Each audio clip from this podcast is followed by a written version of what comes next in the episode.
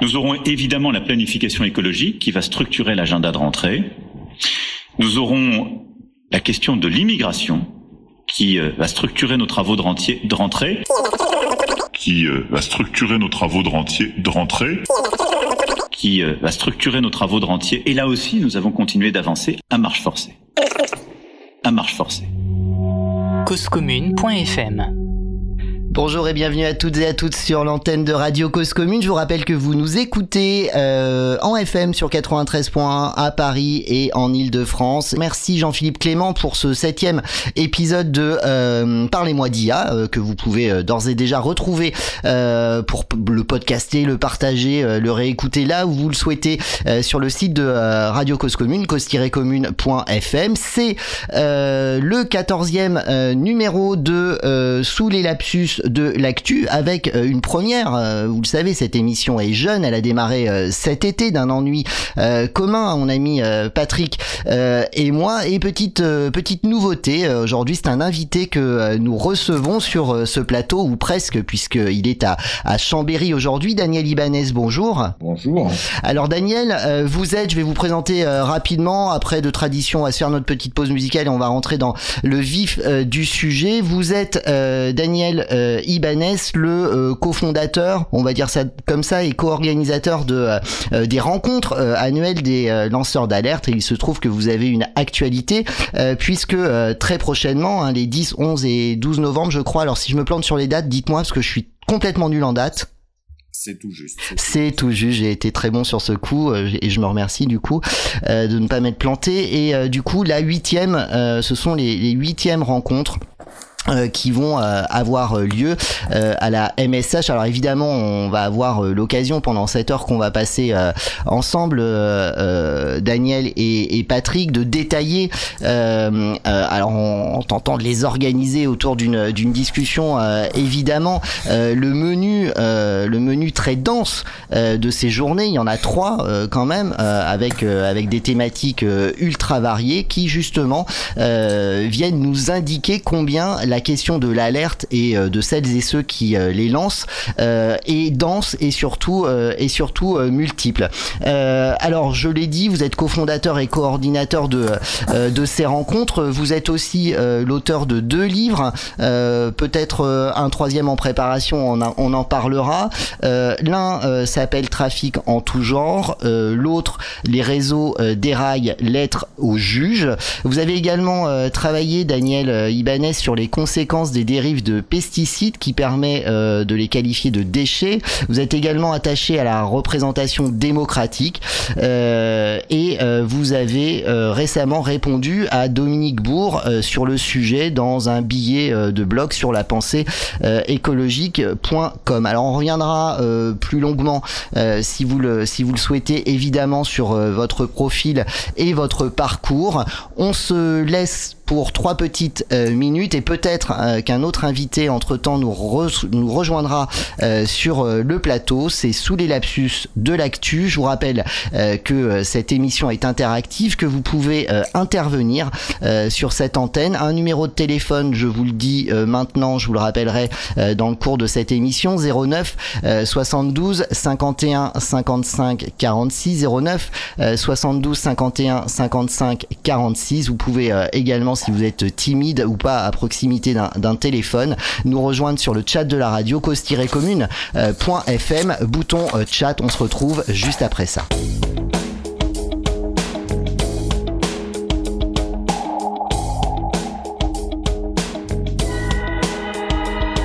On vous laisse la tribune, les honneurs du pouvoir, on vous laisse voler la victoire.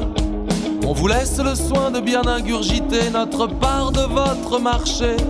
On vous laisse notre âme sur le bas-côté, endetté, endetté, en détresse, à genoux de chagrin d'avoir fait le baisement à l'austérité, son Altesse. On vous laisse nos hivers, on vous laisse nos étés, de quoi vous distraire et nous faire tomber. On vous laisse libéral démocratiser, chômage à volonté. On vous laisse nos destins s'ouvrir les veines en Commission européenne. On vous laisse allonger la peur dans notre lit, ne faut pas toujours croire ce qu'on dit. Athènes, Apollon a raison de chanter ma liberté. On vous laisse nos hivers, on vous laisse nos étés, de quoi vous distraire et nous faire tomber. On vous laisse nos hivers et notre dignité, De quoi vous distraire quelques années.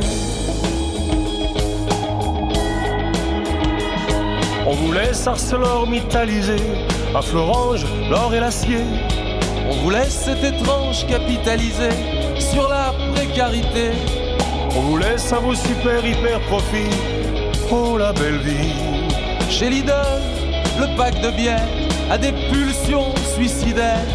On vous laisse nos hivers, on vous laisse nos étés, vous distraire et nous faire tomber. On vous laisse nos hivers Et notre dignité. De quoi vous distraire pour quelques années. Je pense être d'accord avec vous en disant que nous ne formons pas ici un club fermé. Ainsi seulement l'Europe réussira à mettre en valeur le patrimoine total On vous laisse nos frontières se refermer. Hommes à la mer émigrés.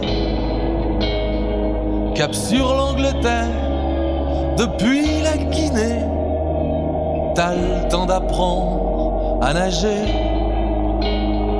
On vous laisse nos frontières se refermer sur la Méditerranée.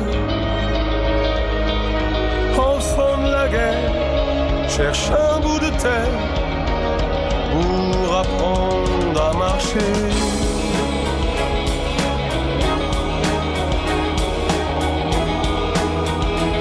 De quoi vous distraire pour quelques années.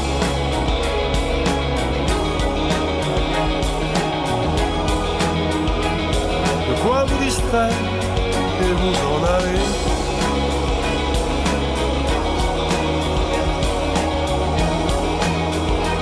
De quoi vous distraire Et vous en aller.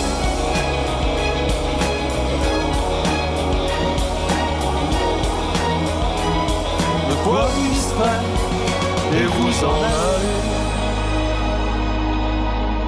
Cause commune 09 72 51 55 46 09 72 51 55 46 Et c'est toujours Radio Cause Commune. Nous sommes en direct pour ce quatorzième numéro de Sous les lapsus de l'actu. Alors on a un- une invitée qui nous a rejoint, euh, mais du coup euh, c'est en direct et je vois si ça marche. Alors Irène n'a pas de casque, donc on va essayer de faire un truc. Hop. Voilà. Irène, vous êtes avec nous? Oui, Eh bien voilà. Vous n'avez pas d'écho dans votre casque, vous nous entendez correctement. Très bien. oui, oui, il n'y a pas de problème. Alors c'est donc Irène Frachon que euh, nous accueillons euh, sur euh, sur ce plateau donc euh, virtuel de Radio Cause Commune. Aujourd'hui, euh, Daniel Ibanez est toujours Ibanez pardon est toujours parmi nous ainsi que Patrick Brunto. Oui, bonjour à tous. Alors comme je vous l'annonçais en ce euh, début d'émission, il était euh, question pour cette première heure euh, de mettre la focale sur ces huitièmes rencontres des lanceurs et lanceuses d'alerte qui se tiendront les 10, 11 et 12 novembre euh, 2023 à la MSH Paris Nord, c'est à la Plaine Saint-Denis, c'est au bout de la ligne 12, c'est au métro Front Populaire, très très belle belle salle, donc on vous encourage euh, évidemment euh, à vous y rendre. La question euh, était avec Daniel aujourd'hui, puisqu'on dispose de, temps, et évidemment avec Irène également maintenant qu'elle nous a rejoint, de déjà en, en- manière de d'éducation populaire à celles et ceux qui, qui écoutent cette émission aujourd'hui, de faire comprendre qu'est-ce que c'est que l'alerte, qu'est-ce que c'est que de s'investir en tant que euh, lanceur d'alerte. Euh, la discussion qu'on avait hier, euh, Daniel, euh, était euh, autour du fait que souvent euh, on focalisait sur les personnalités qui devenaient lanceurs ou lanceuses d'alerte et qu'on avait tendance souvent à oublier à quelle urgence ils avaient éveillé les, les populations et parfois la presse et les médias pour qu'ils en fassent leur leur actualité. Est-ce que vous pouvez nous expliquer, Daniel, c'est quoi en fait l'alerte? Euh, alors, euh, peut-être une toute petite précision par rapport à ce que vous avez dit tout à l'heure par rapport au, à ces rencontres annuelles des lanceurs d'alerte. Oui. Je le dis parce que euh, vous savez quand vous cherchez un titre, c'est toujours un peu compliqué. Oui. Et alors, euh, beaucoup de gens pensent que c'est que pour les lanceurs d'alerte, donc pas du tout. C'est ouvert à tout public. L'entrée est libre et gratuite, donc bien tout entendu, le monde peut bien y entendu. venir tout le monde peut y venir et c'est même recommandé puisque justement c'est euh, l'enjeu de ces rencontres euh, que le public puisse rencontrer les lanceuses et les lanceurs d'alerte, puisse prendre connaissance effectivement des différentes alertes. Voilà. Donc c'était juste une petite précision. Bah écoutez, euh, sur la question des lanceuses et lanceurs d'alerte et sur la définition, si l'on veut, je pense que le mot important, c'est le mot alerte. Et donc, ce sont les personnes qui transmettent euh, une information dont la gravité nécessite des mesures urgentes des pouvoirs publics, du dirigeant de l'entreprise, euh, ou peu importe. Et donc, le fait d'alerter sur une situation grave qui nécessite une mesure urgente ne fait pas forcément de vous un lanceur d'alerte ou une lanceuse d'alerte. Ce qui fait que vous devenez lanceuse ou lanceur d'alerte, bah, c'est quand cette alerte n'a pas été instruite. En fait, voilà, je pense que c'est ça qu'il faut comprendre. C'est que euh, je parle sous le contrôle euh, d'Irène euh, Frachon, qui est une amie. je pense qu'Irène peut vous confirmer que, en fait, elle ne devient lanceuse d'alerte qu'après que l'agence du médicament n'ait pas instruit l'alerte qui faisait en sorte de euh, que, l'organisme de contrôle, l'organisme qui devait prendre les mesures, eh ben n'avait pas euh, instruit euh, l'alerte pour des raisons euh, que Irène peut nous dire, mais je, lui, laisse euh, la parole parce que je pense que son expérience est parfaitement claire sur ce sujet. Alors Irène, oui, effectivement, je vais vous laisser la parole puisque euh, voilà votre nom euh, qui est associé au scandale du, euh, du Mediator n'est évidemment pas pas ignoré par la majorité de nos auditeurs et auditrices aujourd'hui. Pour autant, sur la question spécifique du rôle que vous avez joué dans ces euh, dans, dans, dans, ces questions euh, d'alerte et de lancement d'alerte. Euh, on vous entend, euh, j'imagine, un, un, peu moins. Là, on focalise là-dessus. donc, effectivement, sur sur cette sur cette question posée par par Daniel, vous avez été lanceuse d'alerte à partir du moment où l'agence du médicament s'est saisie de votre alerte, en fait. Non, en fait, le problème, c'est que l'agence du médicament euh, a difficilement pris l'alerte en compte et a fini par euh, retirer le médicament, mais sans euh, justement porter cette alerte vis-à-vis des consommateurs du Mediator. Mmh. Et c'est là où j'ai dû basculer dans une alerte qui interpelle euh, publiquement, puisque euh, les consommateurs et potentielles victimes du Mediator n'étaient pas informés et que le retrait s'est fait en fait et du coup, à, de, de, quel euh, de quel levier euh, il a été, euh, enfin quel levier il a été nécessaire à un moment euh, de, euh, de, de tirer? Alors, est-ce que par exemple le fait de de cette organisation hein, autour de Daniel Ibanez et de ses cofondateurs de, de ces rencontres peuvent peuvent servir peuvent servir ces causes Je quels quels sont les leviers qui ont fait qu'à un moment, en plus de cette saisie du coup de, du, du problème, le l'autorité euh, médicale euh, l'a porté vers le public. C'est à, quel moment on, bascule véritablement? C'est quoi les leviers? Daniel, peut-être? Oui, ben les leviers, euh, comme vous l'avez compris, je pense que c'est ce qui s'est passé dans le dans le, le Mediator. Ben, c'est quand euh, le risque euh, ouais. pour les pouvoirs publics devient plus important. C'est-à-dire, alors là, c'est le risque, mais on peut appeler ça rapport de force. Ouais. Effectivement, quand le Figaro publie euh, le fait que euh, le Mediator est un poison et qu'il y a des morts par euh, milliers, de fait, euh, on se retrouve dans une situation où l'institution, les Mhm. pouvoirs publics Mhm. considèrent qu'il faut absolument euh, s'en saisir. Voilà. Euh, donc Irène nous avait euh, nous avait quitté. Je pense qu'elle a une connexion internet un peu euh, un, un peu bancale. Euh, elle est euh, elle est de retour. Je mais mais du coup du coup ce que vous êtes en train de dire euh, Daniel euh, que c'est euh, pas tant euh, l'impact réel euh, sur les populations qui à un moment donné va faire que euh, l'intérêt général euh, prime etc et euh, qu'on va en faire une affaire publique mais c'est le risque pris par les autorités à ce que ça déborde euh, qui va qui, qui, qui va faire que, euh, que que cette alerte le devient véritablement et de manière euh, publique et, euh, et massive. Bah, en tous les cas, ce que l'on sait, c'est qu'il y a un arbitrage Ouais. euh, chez les pouvoirs publics entre euh, des risques économiques, euh, des, des, des risques d'affoler les populations, etc., etc., qui est prise en compte et que malheureusement euh, on ne s'arrête pas uniquement à la toxicité, mais euh, on a eu euh, le cas, euh, par exemple, sur Lactalis, euh, où des enfants finissent à l'hôpital euh, parce que l'alerte, euh, finalement, euh, n'est pas prise en compte ni par l'entreprise, ni par les pouvoirs publics euh, qui sont chargés du contrôle. On a pareil chez Buitoni. Là, on est en matière alimentaire et agroalimentaire, mais on a la même question d'une certaine manière sur les produits phytopharmaceutiques, euh, plus euh, plus généralement appelés les pesticides, mais on a euh, euh, des, des, des, des des situations qui sont les mêmes euh, sur les processus démocratiques, etc.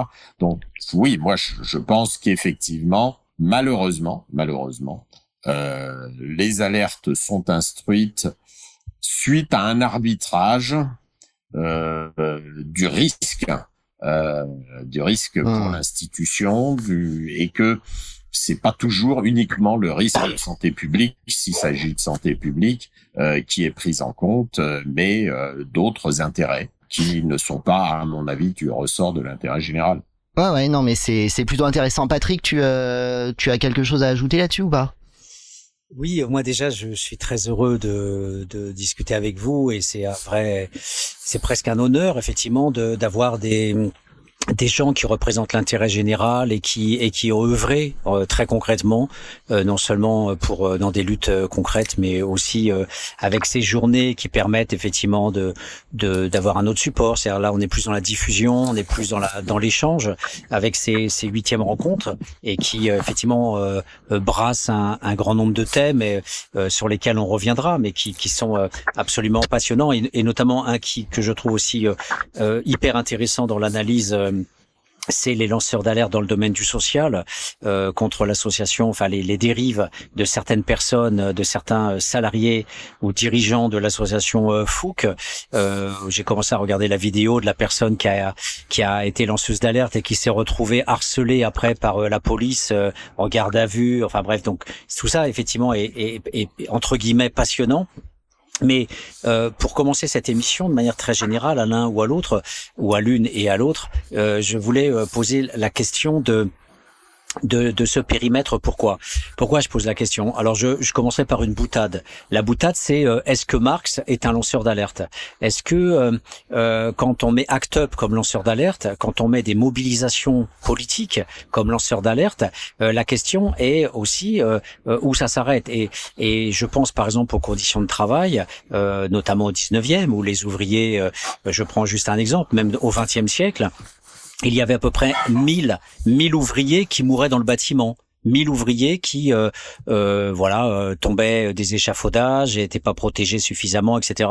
Et, et bien à l'époque, non seulement il n'y avait pas de lanceur d'alerte, mais y en a-t-il aujourd'hui? Pour dans le dans la question des classes sociales, c'est-à-dire euh, dans la question de du salariat, des ouvriers, du fonctionnement même de la machine économique. Alors on en a beaucoup sur l'écologie, on en a sur euh, la médecine, hein, les médicaments, avec euh, bien sûr la lutte merveilleuse d'Irène Frachon, mais de manière plus générale, est-ce que est-ce que euh, on en a aussi dans le domaine économique de la maltraitance euh, où là aussi, ce sont plus des enfants placés à la DAS, ce sont plus des citoyens qui vont bouffer des algues vertes, c'est, ce sont des, des, des, des, gens qui sont maltraités dans le, dans le cadre du travail. Et, Dieu sait qu'il y a des centaines, voire des milliers de livres sur la condition ouvrière. Donc voilà, est-ce qu'il y a, première question, des lanceurs d'alerte sur les conditions de travail?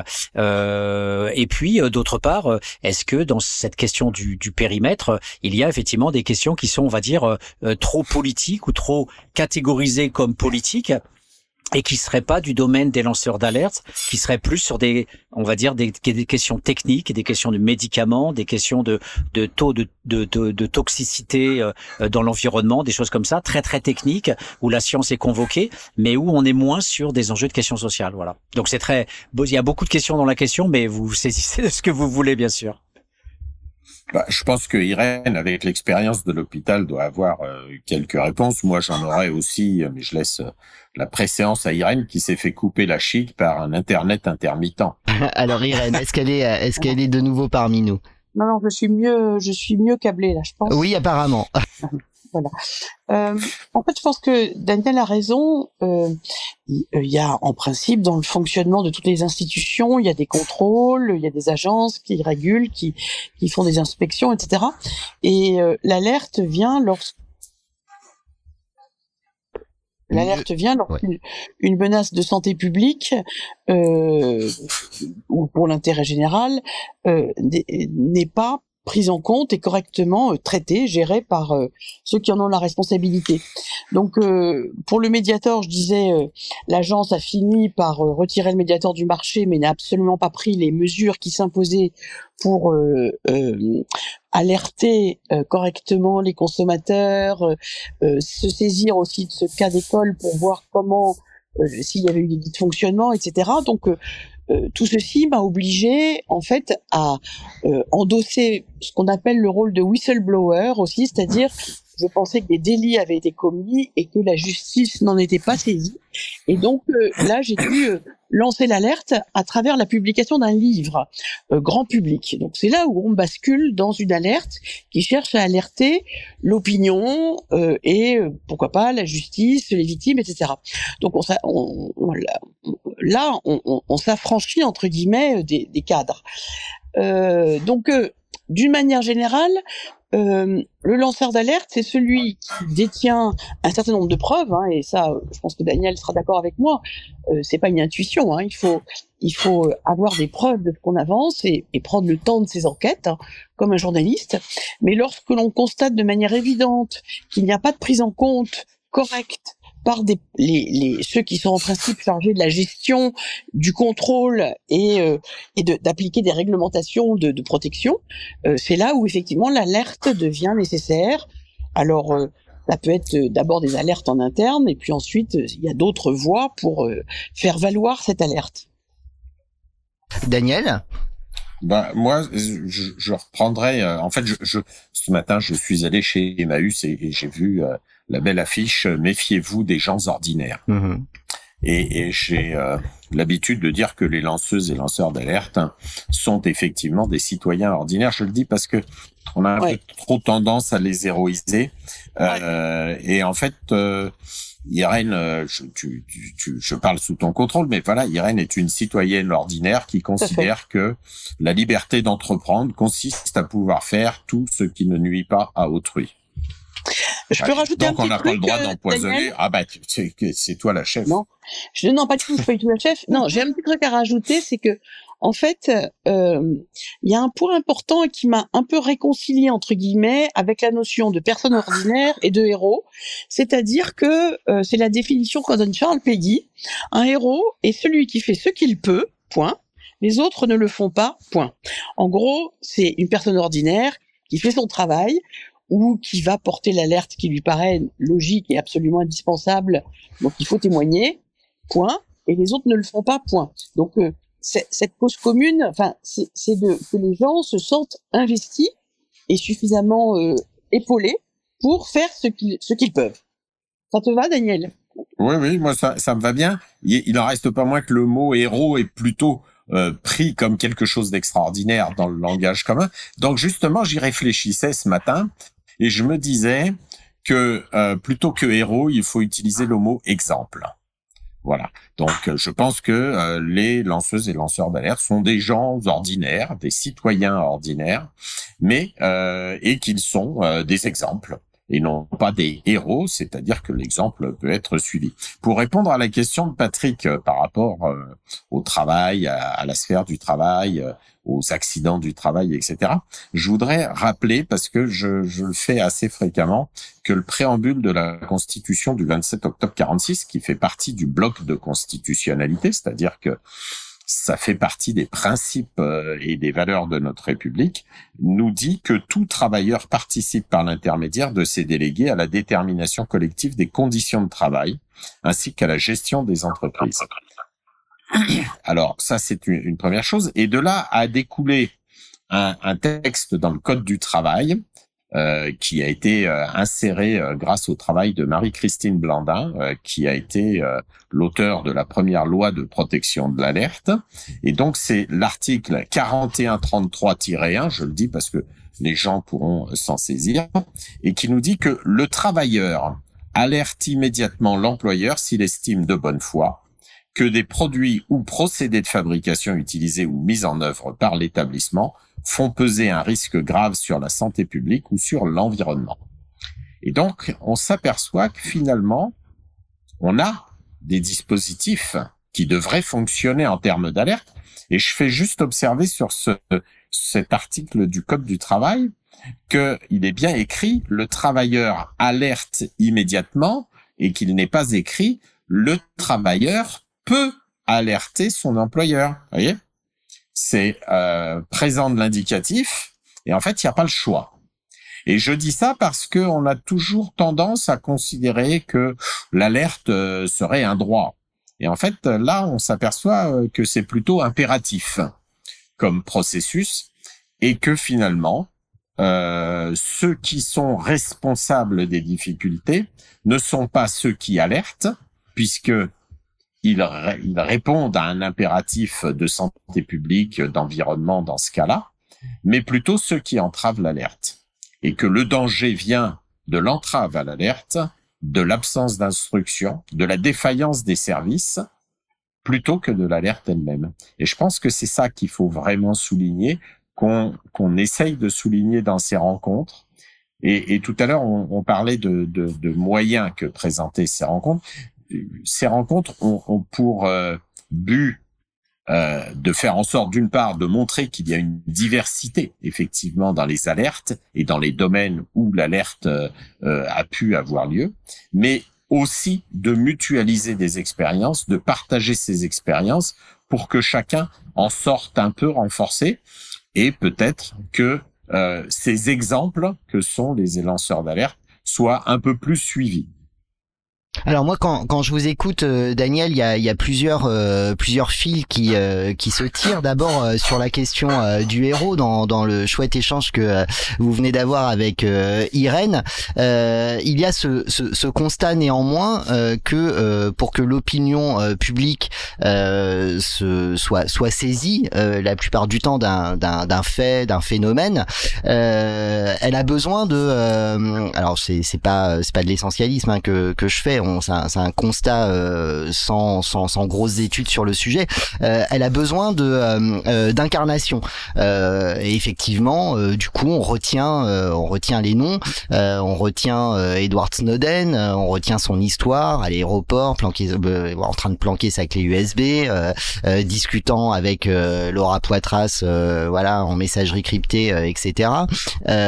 donc tout le monde sait que Edward Snowden a été lanceur d'alerte. Et du coup, le revers de ça, c'est que euh, qui euh, euh, s'est véritablement saisi du problème que Edward Snowden a mis en avant au travers de, sa fuite, alors qu'il était qu'il était un, travailleur de, de la, en plus d'une entreprise privée de de la NSA. Donc ça, c'est c'est un vrai un vrai souci. À la fois, on a besoin de que, que ces alertes soient incarnées à la manière de l'alerte du Mediator qui est totalement incarnée incarné par par Irène Frachon, et le décalage qui existe entre à un moment donné, en fait le truc c'est à quel moment la personne prend le pas sur l'alerte qu'il a lancée et qu'au fil des années, même si on se souvient de d'Edward Snowden ou d'Irène Frachon, est-ce qu'on est-ce qu'on a vraiment est-ce qu'on s'est vraiment saisi en tant que citoyen ordinaire, comme vous le dites, euh, de l'ensemble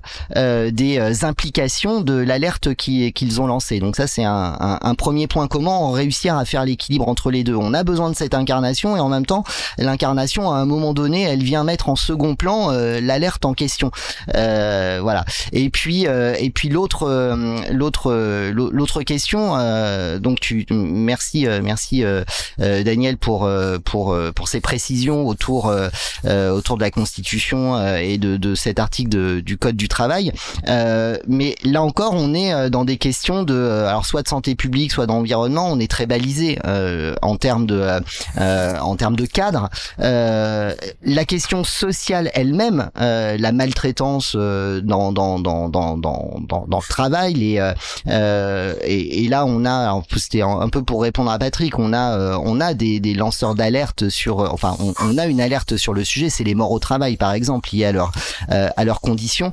Euh, et du coup, je pense qu'effectivement, ça, ça s'applique aussi au au, au, au, sujet de au sujet de l'alerte. Donc voilà, moi, c'était euh, juste les, les, deux choses que je voulais mettre en avant. Patrick, tu veux peut-être rebondir? hum, non, c'est c'est vraiment intéressant que on puisse aussi commencer par par ça, puisqu'on a euh, euh, deux personnages en face de nous qui effectivement euh, refusent peut-être de dire qu'ils sont des héros, mais effectivement la question de la mobilisation alors, euh, c'est vrai que très rapidement dans la citoyenneté, c'est compliqué parce que euh, voilà, il faut travailler son cerveau. Il faut, c'est-à-dire pourquoi moi je suis porteur de morale, pourquoi je suis un entrepreneur de cause. Euh, donc ça, ça renvoie aussi à, à des à des enseignements familiaux, à des parcours politiques, à des dimensions morales qu'on a pu avoir par des engagements divers et variés. Mais c'est quand même important de pouvoir effectivement aussi comprendre que on n'est pas tous faits de la même chose et que citoyen ordinaire, c'est c'est la modestie que vous avez devant nous à la radio. Mais euh, nous, ce qui nous intéresse, euh, au-delà de cette modestie, c'est de savoir quelles sont aussi les propriétés que vous pouvez auto-analyser et qui permettent de comprendre que, à un moment donné, face à l'ensemble de la profession médicale, eh bien, il y a une Irène Frachon qui a émergé. Et euh, face à, à, à, un ensemble de pratiques ordinaires, il y a effectivement un Daniel Ibanez qui s'est dit voilà, il faut un petit peu renforcer la lutte autour de euh, la, structure des lanceurs d'alerte et essayer de dépasser simplement mon cabinet de conseil et mon petit rôle euh, particulier. Donc c'est ça qui est intéressant aussi pour nous, c'est qu'est-ce que vous pouvez aussi dire aux auditeurs, comment vous pouvez euh, vous présenter, vous auto-analyser pour expliquer les conditions de votre engagement? Alors, dans, tout ce que vous dites, il y a une chose qui est effectivement importante, c'est qu'est-ce qui se passe après l'alerte et euh, faut-il, euh, est-ce qu'un lanceur d'alerte est obligé de devenir ce qu'on peut appeler un porteur d'alerte, c'est-à-dire euh, une fois que l'alerte est lancée, est-ce qu'on la, est-ce la laisse se déployer ou est-ce qu'il faut continuer à veiller à ce que les les choses se passent normalement et vers un impératif de justice? Ben, dans l'affaire du médiateur, en tout cas, moi j'ai cru, j'ai d'ailleurs dit quand l'alerte a été lancée et entendue avec le déclenchement du grand scandale médiatique que la justice s'en est saisi, de même d'ailleurs que les autorités de santé. Hein. Euh, je pensais que le job était fait, et puis j'ai réalisé assez rapidement que cette alerte mettait tellement en cause euh, des industriels tout un système hein, médico euh, médico-industriel euh, que tout était fait pour qu'elle se referme sans qu'il y ait réparation et justice. Et donc, il a fallu que je me résolve au fait que j'allais devenir une porteuse d'alerte euh, et que j'allais devoir continuer à incarner euh, nécessairement puisque je m'adressais à l'opinion publique à nouveau et que je voilà que j'interpellais euh, pour porter cette, cette alerte. Donc euh, euh, l'alerte, oui, on aimerait qu'elle soit traitée correctement une fois qu'elle a été euh, lantée et qu'elle a fait voilà qu'il y a qu'elle est qu'elle est reçue au moins par l'opinion publique, qu'elle est connue et en pratique, dans l'affaire du Mediator, euh, j'ai pas pu lâcher, mais pour des raisons extrêmement pratiques, pragmatiques, c'est que tout partait à volo dès que dès que je dès que je regardais ailleurs, en particulier au niveau des expertises et de la prise en compte des victimes. Alors je sais pas, Snowden, je pense qu'il est, enfin j'en sais rien, je sais, il, lui ça a été bon. Ah, on a encore perdu Irène. Daniel, vous pouvez peut-être rebondir sur sur ces questions? Oui, ben, je, je, le temps que Irène revienne. Oui, oui. J'ai des éléments moi qui, qui me semblent importants. Euh, c'est que effectivement, c'est la défaillance qui fait qu'on devient lanceuse, lanceuse et lanceur d'alerte. Et d'ailleurs, l'an dernier, on avait euh, une rencontre avec Irène Frachon sur euh, alerte. Bah, oui, oui, vous êtes de nouveau parmi nous. Euh, Daniel a repris la main. Irène, vous allez reprendre juste après. Donc je, justement, j'arrivais au fait que l'an dernier, on s'était rencontré lors d'une rencontre, Irène, euh, alerte et résistance, hmm. et qui était vraiment un très beau moment parce que Irène avait vraiment préparé un truc euh, extrêmement euh, sensible, de qualité et avec beaucoup beaucoup d'humanité sur les résistants et résistantes qu'elle a rencontrés et qui finalement ben ont aussi alerté à leur manière. Je pense à Jean Prévost qui euh, pour moi est un lanceur d'alerte euh, clairement. Euh, mais ce que je veux dire c'est que on, on parle d'Edward Snowden et, et, de la nécessaire incarnation. Moi je pense que effectivement le processus médiatique aujourd'hui a besoin d'une incarnation d'une personnalisation pour faire passer un message. On peut le considérer comme ça.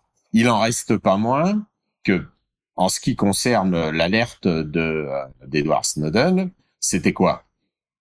Ben, il faut le demander à la quadrature du net qui se retrouve devant le Conseil d'État très fréquemment parce que on a aujourd'hui en fait des lois en France qui sont la copie conforme de l'alerte qui a été euh, transmise par Edward Snowden, à savoir une surveillance tous azimuts, sans qu'il y ait de discrimination, avec la possibilité pour un pouvoir de déclencher, par exemple, en France, euh, avec la loi, euh, des téléphones portables, les caméras, les micros, etc. Et donc d'espionner à peu près tout le monde sans qu'il y ait réellement euh, de contrôle démocratique. Mais on s'aperçoit bien que, en fait, qui connaît l'alerte qu'a porté Edward Snowden, dit quelques spécialistes, et que finalement euh, tout ça a beaucoup euh, posé de problèmes à tout le monde. Mais aujourd'hui, on est dans un système où finalement, même les sources d'un journaliste peuvent être euh, recherchées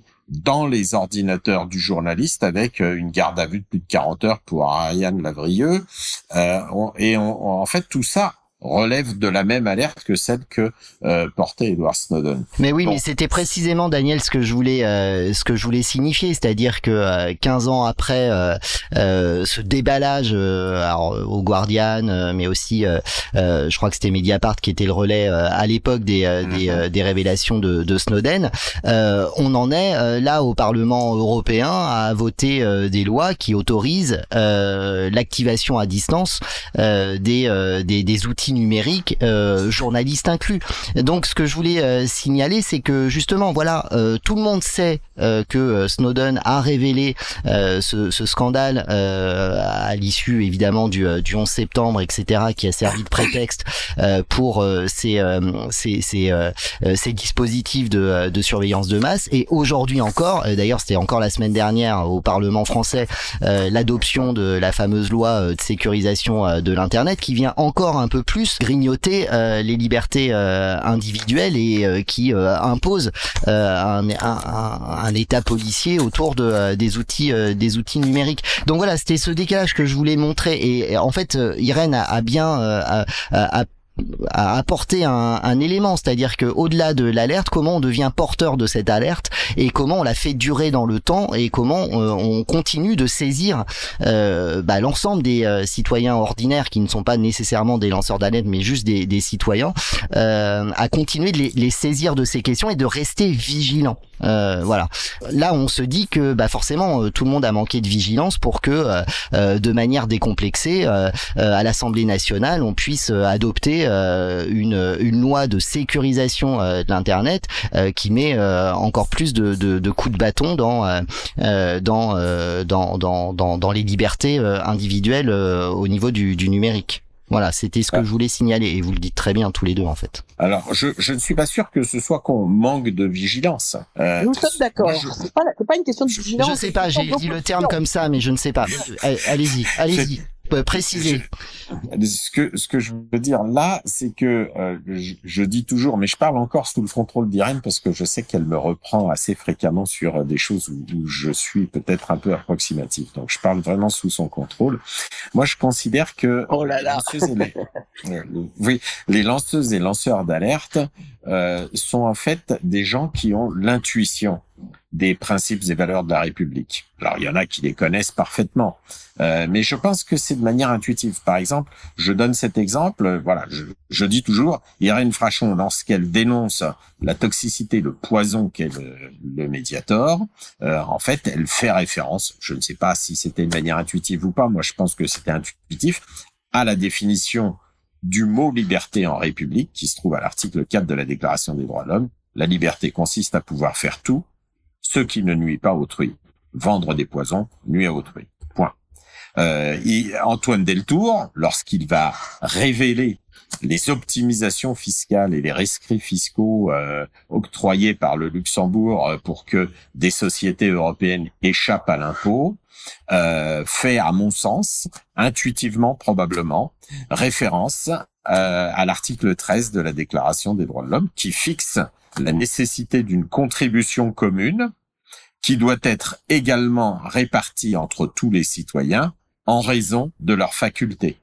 Et donc, on a déjà là, hein, en fait, la progressivité de l'impôt mhm. en fonction des facultés. Et finalement, les dernières informations qui viennent de sortir montrant que les plus riches, finalement, payent en proportion moins d'impôts, euh, sont finalement assez intéressantes au regard de cette disposition fondamentale. Ce que je veux dire par là, euh, et je pourrais prendre l'exemple sur l'environnement. L'environnement, toute personne a le devoir de prendre part à la préservation et l'amélioration de l'environnement. Finalement, euh, que font euh, les Julien Leguet, les soulèvements de la terre qui sont aujourd'hui sur l'autoroute A69, si ce n'est se bagarrer, agir pour la préservation et l'amélioration de l'environnement. ce que je veux dire, c'est que vous voyez, c'est que en fait, là où on a peut-être un problème, c'est cette perte de l'intuition républicaine et de ce qui nous permet normalement de faire société. Et moi, je vois non pas un manque de vigilance, mais plutôt une perte relativement généralisée des principes et valeurs, mais qui ne sont pas pour moi qu'une formule dans un discours, mais qui se traduisent très clairement dans les textes euh, qui euh, doivent normalement prévaloir à l'action publique. Irène, euh, sur cette question, je crois que vous vouliez intervenir aussi. Oui, disons que je suis tout à fait d'accord avec ce que vient de dire Daniel. Moi aussi, hein, disons-le. Euh, une chose qu'il faut pas oublier, c'est qu'en face, euh, une alerte euh, une alerte réussie, je dirais, euh, enfin une alerte, une alerte légitime, met en cause un système qui a tout intérêt à ce que ça ne change pas. C'est-à-dire que on est en face d'intérêts extrêmement puissants. Euh, et donc, euh, c'est pas un manque de vigilance, c'est que euh, il y a des forces qui s'opposent, euh, des forces citoyennes qui défendent effectivement les valeurs qui sont très fortement dites dans la Déclaration des droits de l'homme, telles que Daniel les rappelle. Donc, et mais on sait très bien que ça ne coule pas de source et qu'en face, il y a des forces extrêmement puissantes qui ont tout intérêt à éteindre les alertes, à les étouffer et à faire que même la vigilance soit plus possible. Donc euh, on n'est pas voilà, c'est pas euh, c'est pas une erreur si ces alertes sombres et, et, finissent par être étouffées et même entendues. C'est qu'en face on ne veut pas en tenir compte parce que c'est pas euh, pour l'autoroute il y a des engagements avec euh, généralement c'est économique, hein, euh, du, du, BTP, de tout ce que à chaque fois on va trouver derrière euh, des intérêts économiques en réalité extrêmement puissants et opposés à ces alertes. Alors oui, alors je, j'entends parfaitement. Alors on vous entend un peu mal, euh, Irène. Il nous faut beaucoup d'attention pour euh, pour bien comprendre ce que euh, ce que vous dites, mais je vous je vous remercie. en même temps, on n'était pas préparé là sur le coup et on est ravi que, que que vous soyez là. Il n'était pas question dans dans dans dans ma reprise et dans dans dans dans ma dans ma question à votre sujet, évidemment de de dire qu'il y a des alertes qui tombent à l'eau, etc. Et je pense que Daniel l'a bien dit. En fait, là, on a un, un problème global euh, de euh, euh, comment dire de, de conscience citoyenne. Et là, du coup, le, le problème est un peu un peu peut-être ailleurs et il, il trouve ses, ses, réponses dans l'éducation populaire, notamment, je pense. Patrick, des remarques? Oui, en fait, euh, je pense que l'émission aussi a tout intérêt à, à, à produire de la controverse, euh, sur quoi on est tous d'accord. Et puis, euh, et, et, alors qu'en fait, il y a des failles, il y a des failles, et et, et, je rebondis sur ce que Irène disait par rapport aux, intérêts euh, puissants, voire les intérêts des puissants.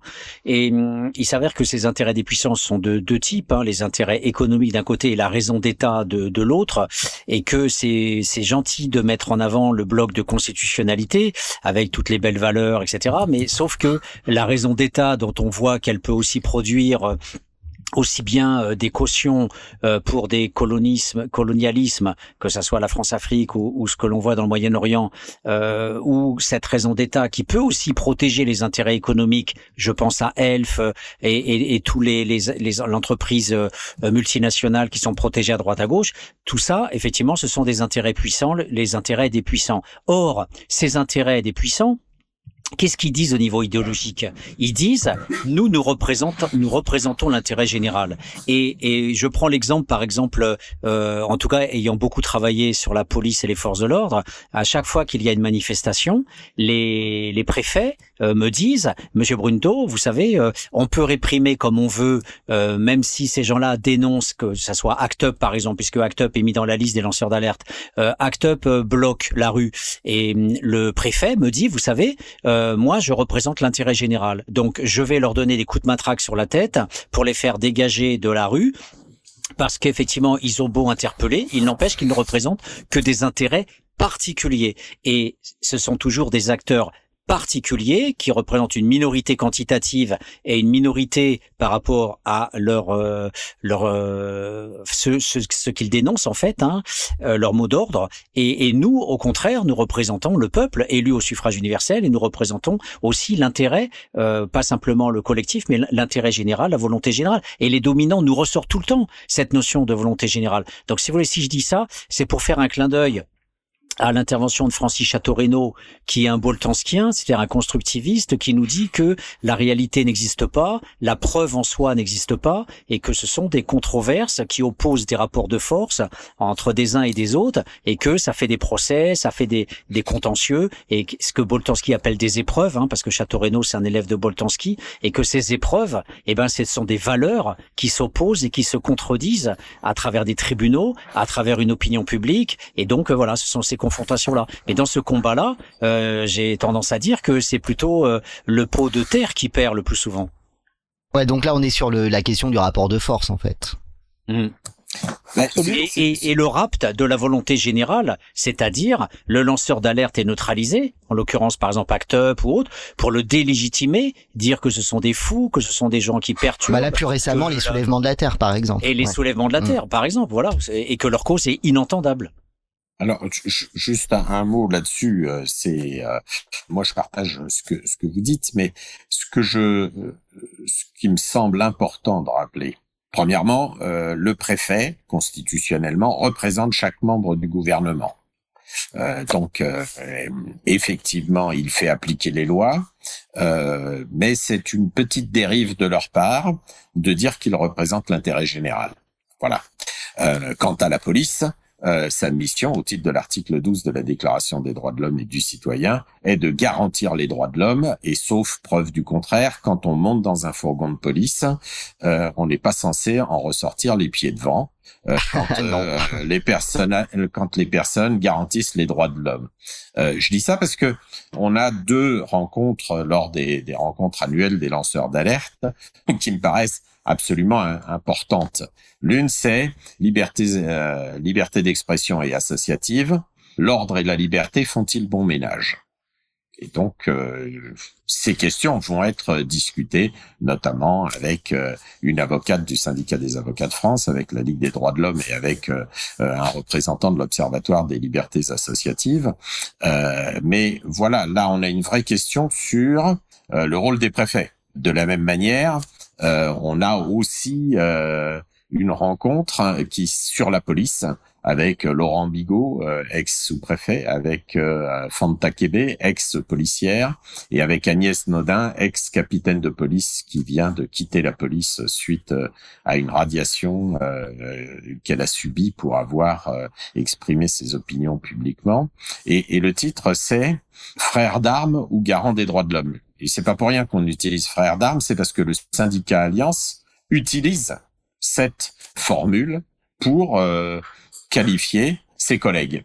Ce qui est un peu un problème puisque si la police considère que ce sont des frères d'armes, ça veut dire qu'ils sont en guerre, premièrement, qu'ils sont des soldats et non plus des policiers. Et que s'ils sont des soldats en guerre, c'est euh, normalement à l'extérieur du territoire et non pas à l'intérieur, ce qui pose quelques problèmes sur la compréhension même de la mission par ce syndicat. voilà, donc je, je précise ça parce que bien sûr qu'il y a des, énormément de choses à, discuter. Euh, ce que euh, disait Patrick sur euh, ce que dit Francis Chateau-Renaud sur la preuve est absolument important, puisque, je le disais au début, l'alerte est en fait la révélation d'une situation dont la gravité nécessite des mesures urgentes. Et en fait, la gravité d'une situation est finalement le résultat d'une appréciation subjective. Donc bien évidemment qu'il faut avoir des éléments matériels sur cette gravité et le maximum, mais effectivement ce ne sont pas que des choses avérées qui peuvent alerter, ce sont aussi des risques futurs. Par exemple, sur l'amiante, tout n'était pas euh, connu dès le départ, et, et euh, sur le nucléaire non plus d'ailleurs.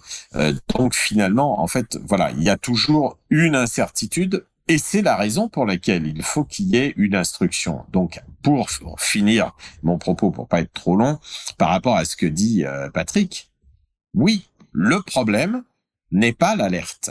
Le problème, c'est l'absence d'instruction de l'alerte. Hmm. Le problème dans les élevages où L214 intervient pour faire des vidéos, pour montrer les conditions sanitaires d'élevage industriel dans bien des cas, n'est pas ça n'est pas l'alerte de L214, comme euh, voudrait d'ailleurs le faire croire euh, une commission d'enquête parlementaire sur euh, les entraves aux activités légales. Hmm. Ce qui pose problème, c'est l'absence, la défaillance des services de contrôle de l'État. Ce qui pose problème, comme le disait Irène à l'instant, c'est le discrédit sur l'alerte, le fait de semer du doute sur l'alerte de manière à entraver son instruction. Et donc, le problème, et c'est d'ailleurs un des débats qu'on aura le vendredi après-midi, c'est la question de la transposition de la directive euh, européenne des droits de l'homme sur l'alerte, parce que clairement, euh, la transposition qui en a été faite met beaucoup de choses à la charge du lanceur d'alerte, des procédures à respecter, dont là pour le coup, le citoyen ordinaire va, va avoir quand même un petit peu de mal à s'y retrouver. Mais surtout, c'est que finalement, hormis quelques dispositifs euh, qui sont aléatoires, il n'y a pas de sanction pour l'entrave à l'alerte. Il n'y a pas de sanction pour euh, ce doute qui est semé en fonction de l'alerte. Et, donc, vous voyez, je reprends cet exemple de Lactalis. Hein. Lactalis, il n'y a pas eu d'alerte sur le fait qu'il y avait de la salmonelle partout chez Lactalis qui s'est retrouvé dans le lait pour bébé, les bébés ont fini à l'hôpital. Et on voit bien que c'est l'absence d'alerte qui pose un risque pour l'intérêt général et non pas l'alerte. Les préfets peuvent dire tout ce qu'ils veulent. Je reviendrai tout à l'heure. Moi, je suis au Conseil d'État sur euh, les dérives de pesticides. Et le ministre de l'Agriculture est en train de me répondre, ah non, mais vous comprenez, c'est un problème parce que si on suit le raisonnement de monsieur Ibanez, ça va faire perdre des surfaces agricoles qui ne pourront plus être traitées. Hmm. Soit elles ne pourront plus être traitées, mais vous voyez bien que c'est pas parce qu'elles ne peuvent plus être traitées qu'elles ne peuvent pas être exploitées. Et donc vous voyez bien que le, le choix du ministre de l'Agriculture dans cette affaire a été de dire, face à la protection du travailleur à proximité, je choisis un intérêt économique particulier. Et les préfets répondent d'ailleurs les mêmes choses dans les mêmes procédures. Donc voilà, je, je m'arrête là. C'est peut-être pas très clair ce que je. Si si ça ça ça l'est euh, ça l'est tout à fait. Et du coup, euh, alors je reviens un petit peu en amont de, de ce que vous disiez, euh, Daniel. Euh, il n'y a pas, euh, vous l'avez dit, et là c'est intéressant de retourner la question comme ça. Il n'y a pas de, de de, de sanctions ou en tout cas il n'y a rien de prévu pour ceux contre ceux qui empêchent l'alerte. En revanche, ce qu'on est en train de, de constater, c'est que l'inverse est en train de de, de s'organiser autour justement euh, de, de, des sanctions de, ces lanceurs d'alerte. Ça pose la question de quel risque pour les lanceurs d'alerte. Euh, J'aimerais bien qu'on l'apporte, enfin qu'on en, parle là euh, euh maintenant. Euh, Irène, vous voulez ajouter quelque chose avant qu'on aborde ce, ces questions? Et après évidemment en conclusion de cette émission, on se réservera un temps pour un petit panorama de de la façon dont vont s'organiser ces, ces ces ces trois journée de, de rencontres et euh, mettre véritablement le, le focus sur euh, ce que euh, les unes et les autres pourront venir chercher d'informations à l'occasion de ces rencontres qui sont publiques et totalement gratuites. Irène? Alors, je ne sais pas si vous m'entendez bien. On, vous entend, Irène. Allez-y.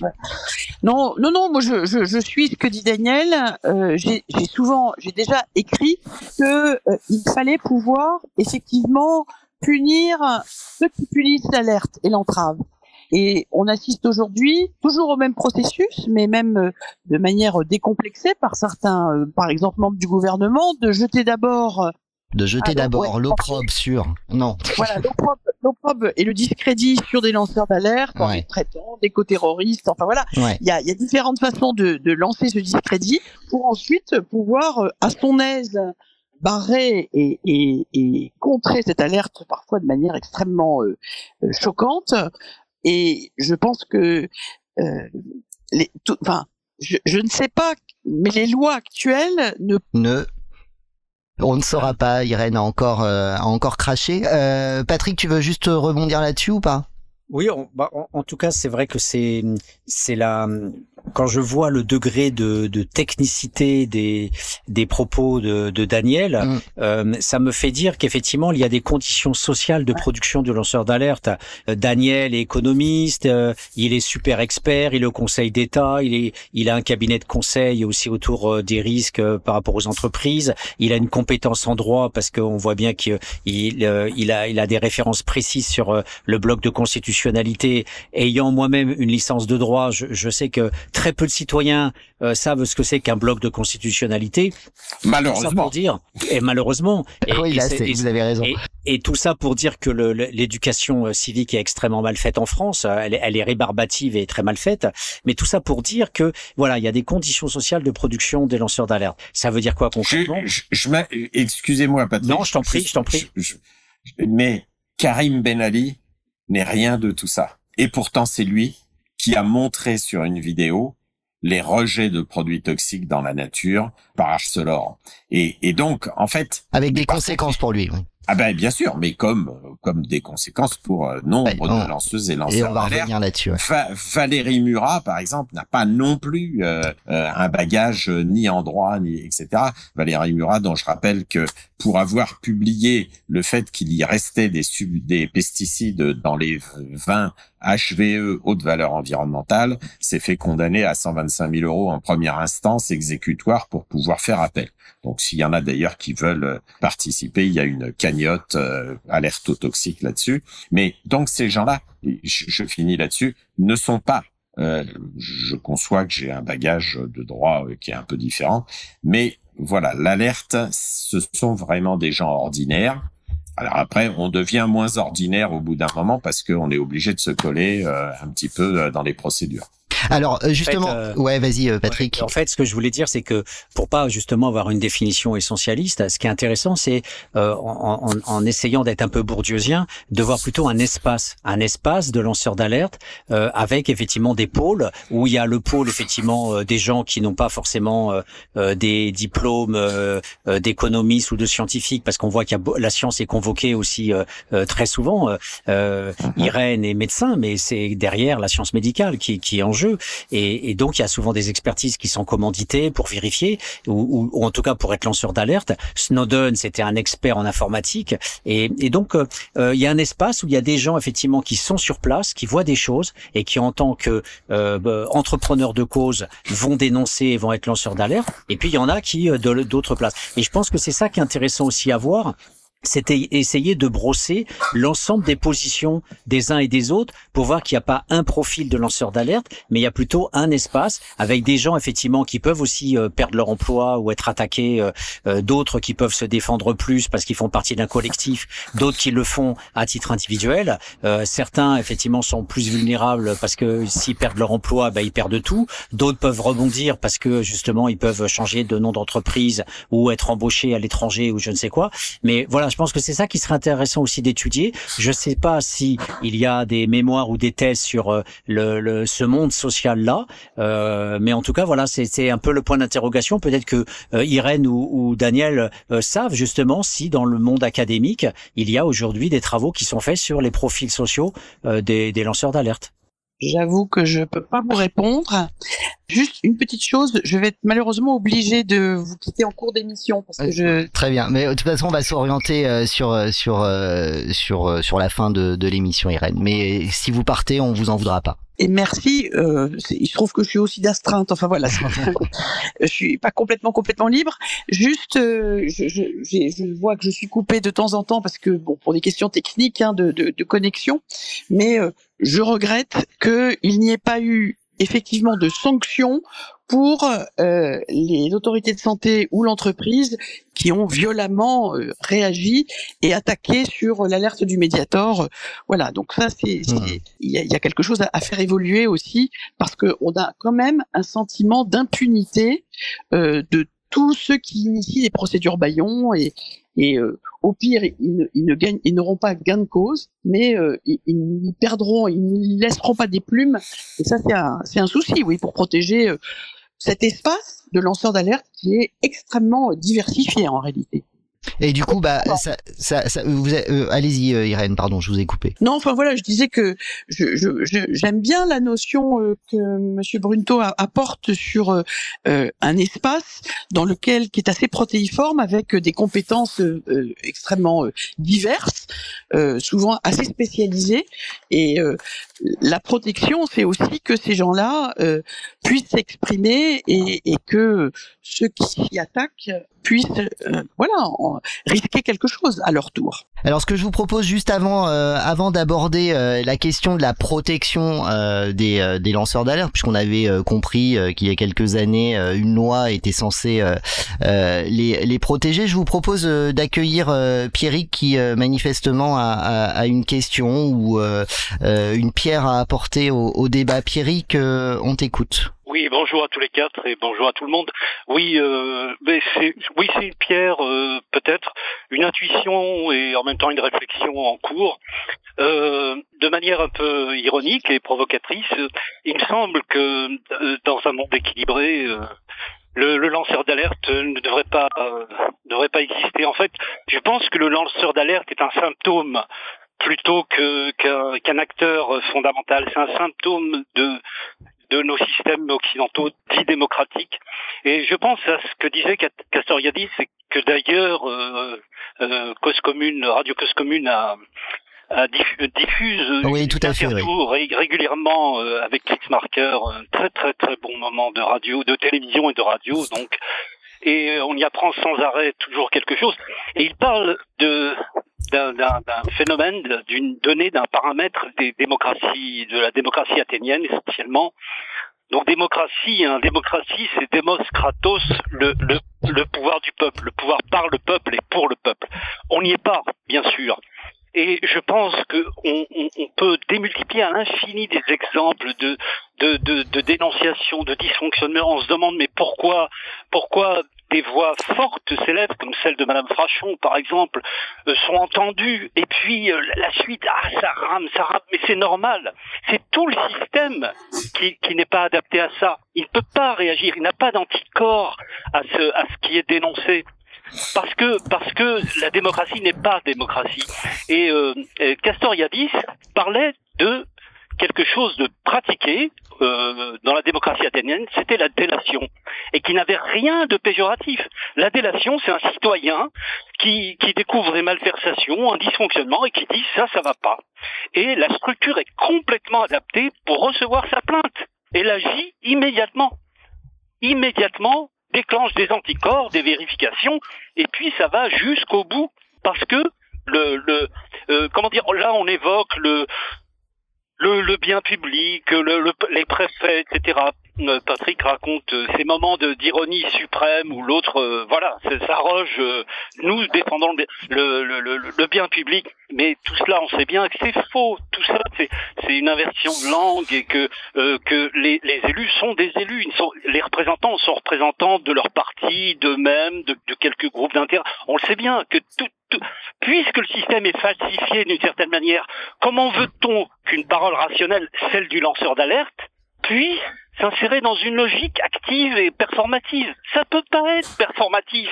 Ça l'est, mais à quel que de que de d'énergie à déployer, de ruses, de de de, de stratégie juridique très certainement, de et c'est toujours frustrant, toujours déceptif, ça le sera toujours, et on peut empiler les morts. C'est pas la mort qui déclenche, ce n'est pas le, le, le, malheur d'une de, de, masse de gens, jamais, jamais, jamais, et partout. Et je crois que c'est un mal, et j'arrête là, euh, je crois que c'est ce mal qu'on retrouve dans, dans, dans, dans tant de choses. Jamais la majorité, c'est-à-dire le, le, public, le bien public, le peuple, la population, comme on veut, c'est-à-dire la plus grande voix, n'a raison parce qu'en face d'elle, elle a ce que je, ce, cette sorte de, de couche. Je déteste les mots qu'on utilise, dominant, euh, euh, élite, etc. Sont, tout ça, ce sont des mots de finalement de concession. Il faut pas concéder. On pourrait peut-être substituer accapareur, euh, je ne sais pas, euh, accapareur de pouvoir. Euh, euh voilà. et je crois que tant qu'on est dans cette dichotomie-là, c'est-à-dire euh, une certaine zone de population qui sait arroger le pouvoir et tout le reste, euh, euh, le plus nombreux, qui, a le bon sens pour lui, qui a la connaissance du terrain, qui a la connaissance des, dysfonctionnements, qui les sait par cœur, qui en sait même des solutions, qui propose tant et tant. Il y a cette sorte d'inefficacité, d'impuissance incessante, à tel point qu'elle devient même, euh, euh, comment dire, on, elle, elle, devient, on, on, en devient éduqué, on apprend à être impuissant. On défile dans les rues, ça n'a aucun effet, mais on se dit ah c'est dommage, mais en même temps on engramme quelque chose de notre impuissance et on devient de plus en plus impuissant. Voilà. Sauf les lanceurs d'alerte justement. Oui, mais mais mais le lanceur d'alerte, c'est un grand cri. Euh, ben, Snowden, vous en avez parlé, c'est immense qu'il a dévoilé. Ben, les effets, euh, tout le monde a son Windows, tout le monde a son Google, tout le monde a son Facebook. Il y a presque, euh, comment dire, euh, on applaudit le personnage qu'on voit dans le film parce qu'il y a eu un biopic euh, cinématographique, c'est super, voilà. Il est complètement euh, momifié. Et puis dans la réalité, chacun ne, ne, se pose pas les questions face à son écran, face à son petit clavier, face à son petit objet. Alors Pierre, Pierrick, je te remercie. On va juste voilà. laisser euh, oui, répondre Daniel sur cette question et j'aimerais vraiment qu'on aborde la question des du, de la protection ou pas des euh, lanceurs d'alerte et qu'on fasse le tour euh, de ces euh, de ces trois journées parce que on doit libérer, j'imagine, Daniel. Alors sur sur ces remarques un peu désabusées de Pierrick, Daniel. Bah, je je peux pas dire autrement que je suis moi-même quelquefois euh, désabusé. Hmm. Je ne vais pas vous dire que euh, je suis euh, d'un enthousiasme délirant euh, hmm. dans la période actuelle. Je, je dirais qu'une seule chose en fait par rapport à ce que vient de nous dire Pierrick.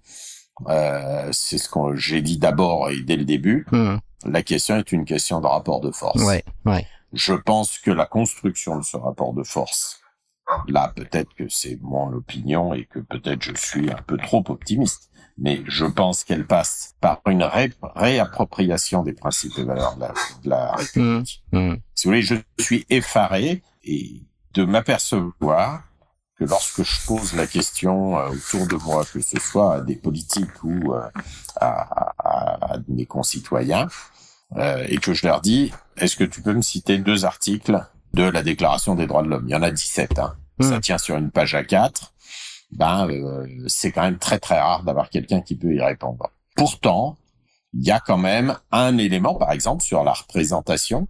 Euh, c'est l'article 15 qui nous dit la société a le droit de demander compte à tout agent public de son administration. Et il y a des gens qui pensent qu'ils n'ont pas de pouvoir pour demander les comptes de leur commune. Alors, je, quand je parle du rapport de force, et je termine là-dessus, la question c'est celle du rapport de force pour qu'il y ait un rapport de force, effectivement, il faut qu'il y ait un engagement individuel et collectif. C'est la question d'ailleurs pour les lanceurs d'alerte. C'est d'ailleurs euh, pour reprendre et, reprendre sur ce que disait euh, Patrick tout à l'heure. Tout l'intérêt de ces rencontres, en tous les cas, c'est comme ça, euh, on les a imaginées. c'est cette mutualisation d'expériences, de manière, d'une part, à gagner du temps, mmh parce que quand on utilise l'expérience des autres euh, la manière de travailler des autres, eh ben, ça fait gagner du temps, euh, mais aussi euh, de manière non pas à se fédérer parce que c'est extrêmement difficile, mais en tous les cas à mutualiser ses savoirs, à les partager et à faire en sorte que non seulement l'alerte individuelle, entre guillemets individuelle, progresse, mais également qu'il y ait une prise de conscience des processus qui sont les mêmes dans toutes les alertes et, et les problèmes auxquels font face toutes et tous euh, les lanceuses et les lanceurs d'alerte. Parce que, euh, de fait, euh, on s'aperçoit, je, je, je, me souviens d'avoir fait cette réflexion, j'étais invité à Nantes pour parler euh, un peu d'alerte, etc., euh, sur un concert BD sur la, la, la, bande dessinée des algues vertes. Ouais. Et c'était un concert alors où, ils sont projetés des images de la BD. Et, et on m'a posé la question euh, qu'est-ce que m'inspirait ce concert? Euh, J'ai découvert un, un, moyen de faire de la politique extraordinaire ce jour-là. Et, euh, et je me souviens d'avoir répondu mais j'ai l'impression d'avoir vu euh, dans ce concert BD, dans ces images, ce que j'ai vu avec Karim Ben Ali, avec Valérie Murat, mais avec n'importe quelle autre lanceuse et lanceur d'alerte, à chaque fois, cette entrave à l'alerte, à chaque fois ce resserrement des pouvoirs, que ce soit les pouvoirs euh, administratifs euh, ou les pouvoirs politiques, avec toujours cet arbitrage de l'opportunité politique et électorale. Et donc, clairement, euh, oui, il faut mutualiser. C'est vraiment l'un des enjeux, et notamment qui sera discuté dès le vendredi après-midi à 15 h avec Francis Château-Renaud et Marie-Christine Blandin et Julien Talpin, euh, donc tous des acteurs engagés sur l'alerte. Euh, qui, quoi, comment Voilà, alerte et lanceur d'alerte, qui, quoi, comment euh, Voilà, c'est l'occasion justement de, de bien réfléchir ensemble, mutualiser les expériences à ce moment-là. Merci Daniel. Euh, Pierrick, euh, du coup, euh, on te remercie de ton intervention. À bientôt. À bientôt, merci. Merci euh, Pierrick et Salut Pierrick. Voilà et Pierrick, euh, auditeur de Radio Cause Commune, a composé 09 72 51 55 46. Euh, c'est une antenne libre, euh, vous le savez, vous pouvez intervenir, vous pouvez aussi euh, nous rejoindre sur le chat cause-commune.fm, bouton chat. Alors Daniel, un petit point qui me semble assez essentiel. On va pas faire une heure et quart d'émission sans en parler. quid de la protection de ces lanceurs et lanceuses d'alerte? Aujourd'hui Un point rapide bah, un, point rapide. Euh, euh, moi, j'ai toujours euh, tendance à revenir aux choses. Voilà. Dans la sphère. Alors, pour revenir là-dessus, hein, on est bien d'accord. Oui. À mon sens, les lanceuses et lanceurs d'alerte ne sont pas hmm. que dans la sphère professionnelle. Par exemple, quand moi je me bagarre sur les pesticides, considère alerter sur euh, des problèmes à la fois de santé, mais pas que de santé, des problèmes de conception républicaine de l'utilisation de ces produits, euh, où on considère que les dérives sont finalement des choses normales. Euh, et moi, je considère que c'est une violation du droit de la République. Vous voyez, comme quoi. Bon, mais ce que je veux dire, c'est que dans le domaine professionnel, en tous les cas, je, je pense que la meilleure des protections n'est pas la loi là extrêmement compliquée où il faut euh, faire saisir un référent euh, si le référent euh, n'est pas digne de, de, confiance alors on peut saisir aussi la défenseur des droits ou aller saisir et en dernier ressort saisir la presse. Je suis désolé. La loi est très claire le travailleur alerte immédiatement l'employeur une fois que l'employeur est alerté, il me semble, du, point de vue professionnel, santé publique et environnement, qu'à partir du moment où il n'instruit pas l'alerté, il ne prend pas les mesures, alors il devrait être, à mon sens, euh, l'objet de procédures pour entrave à l'alerte. Et donc, c'est vraiment une, vous voyez, une inversion du truc. Ouais, ouais, et, c'est ces outils-là qui manquent en fait. Et oui, mais ces outils, ils sont quand même déjà dans le code du travail. Donc, charge à nous de les faire évoluer. Soit, je ne dis pas que c'est automatique et que c'est facile. Je dis simplement que déjà, toutes les organisations syndicales devraient se saisir de ça. Devraient se saisir de ça absolument dans tous les conflits qu'il y a. Vous voyez? Parce que là, il y a vraiment quelque chose d'important. Après, il y a effectivement des questions euh, qui se posent, y compris dans le monde syndical. Hein. Dans le monde syndical, il n'est pas rare euh, d'avoir des lanceuses et lanceurs d'alerte qui se retrouvent ostracisés parce que euh, ben, leurs collègues leur disent mais tu veux faire couler la boîte? Eh oui, il y a, y a aussi ça hein, dans l'alerte. Quand le gars chez Buitoni va dire qu'est-ce que c'est que ça, c'est dangereux, il va y avoir des morts euh, ses collègues ils disent mais tu veux nous faire perdre ton boulot, notre boulot. Chez Lactalis pareil, euh, chez Arcelor pareil.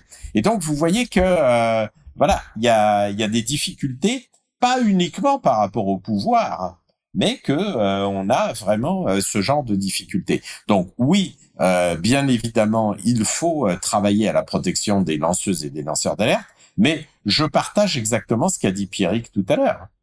En fait, le problème, c'est que les lanceuses et les lanceurs d'alerte ne devraient pas exister.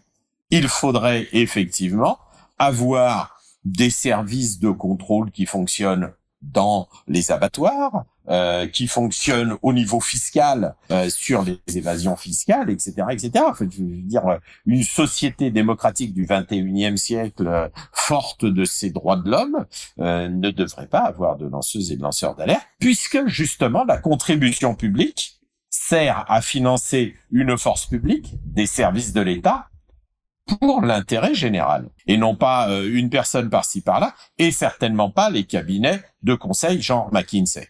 Euh, c'est parfaitement clair de mon côté. Effectivement, euh, aujourd'hui, les préfets en prennent à leur aise, en prennent à leur aise malgré des décisions du Conseil d'État.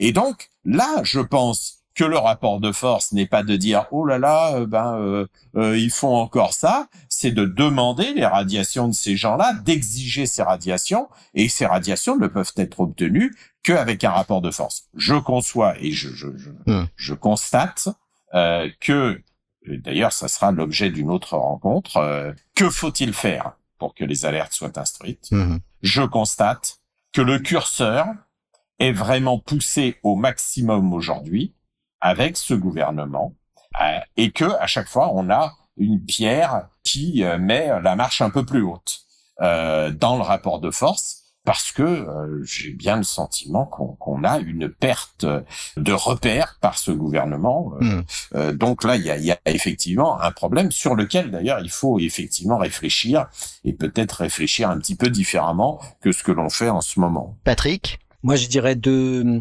Euh, je, je, trouve passionnant, hein, bien sûr, tout ce que tout ce qu'a dit euh, Daniel. Ce serait pour euh, pour euh, essayer de titiller la bête en, en, en disant oui, mais Daniel, les services de contrôle c'est bien gentil, mais le le fait que euh, ils appartiennent euh, en fait à l'État. Je pense par exemple au corps des inspecteurs du travail ou à la Cour des comptes. Euh, on peut pas demander en fait euh, à des agents d'État euh, d'être des des contrôleurs de l'État. Il y a quelque chose qui ne va pas. Et alors justement, on a inventé la séparation des pouvoirs pour ça. C'est-à-dire on a inventé a priori un juge euh, pour que ça soit le juge des libertés et pour avoir fait du droit, on nous a bassiné avec le fait que le juge était le des libertés publiques et individuelles, mais on sait aussi que le juge, c'est celui qui met en prison. Euh, et comme aussi les travailleurs sociaux étaient aussi des voleurs d'enfants puisqu'ils plaçaient à l'ASE, c'est bien le problème de l'association Fouque sur le fait de d'enfermer de, ces enfants et de les maltraiter, c'est aussi qu'ils sont enfermés.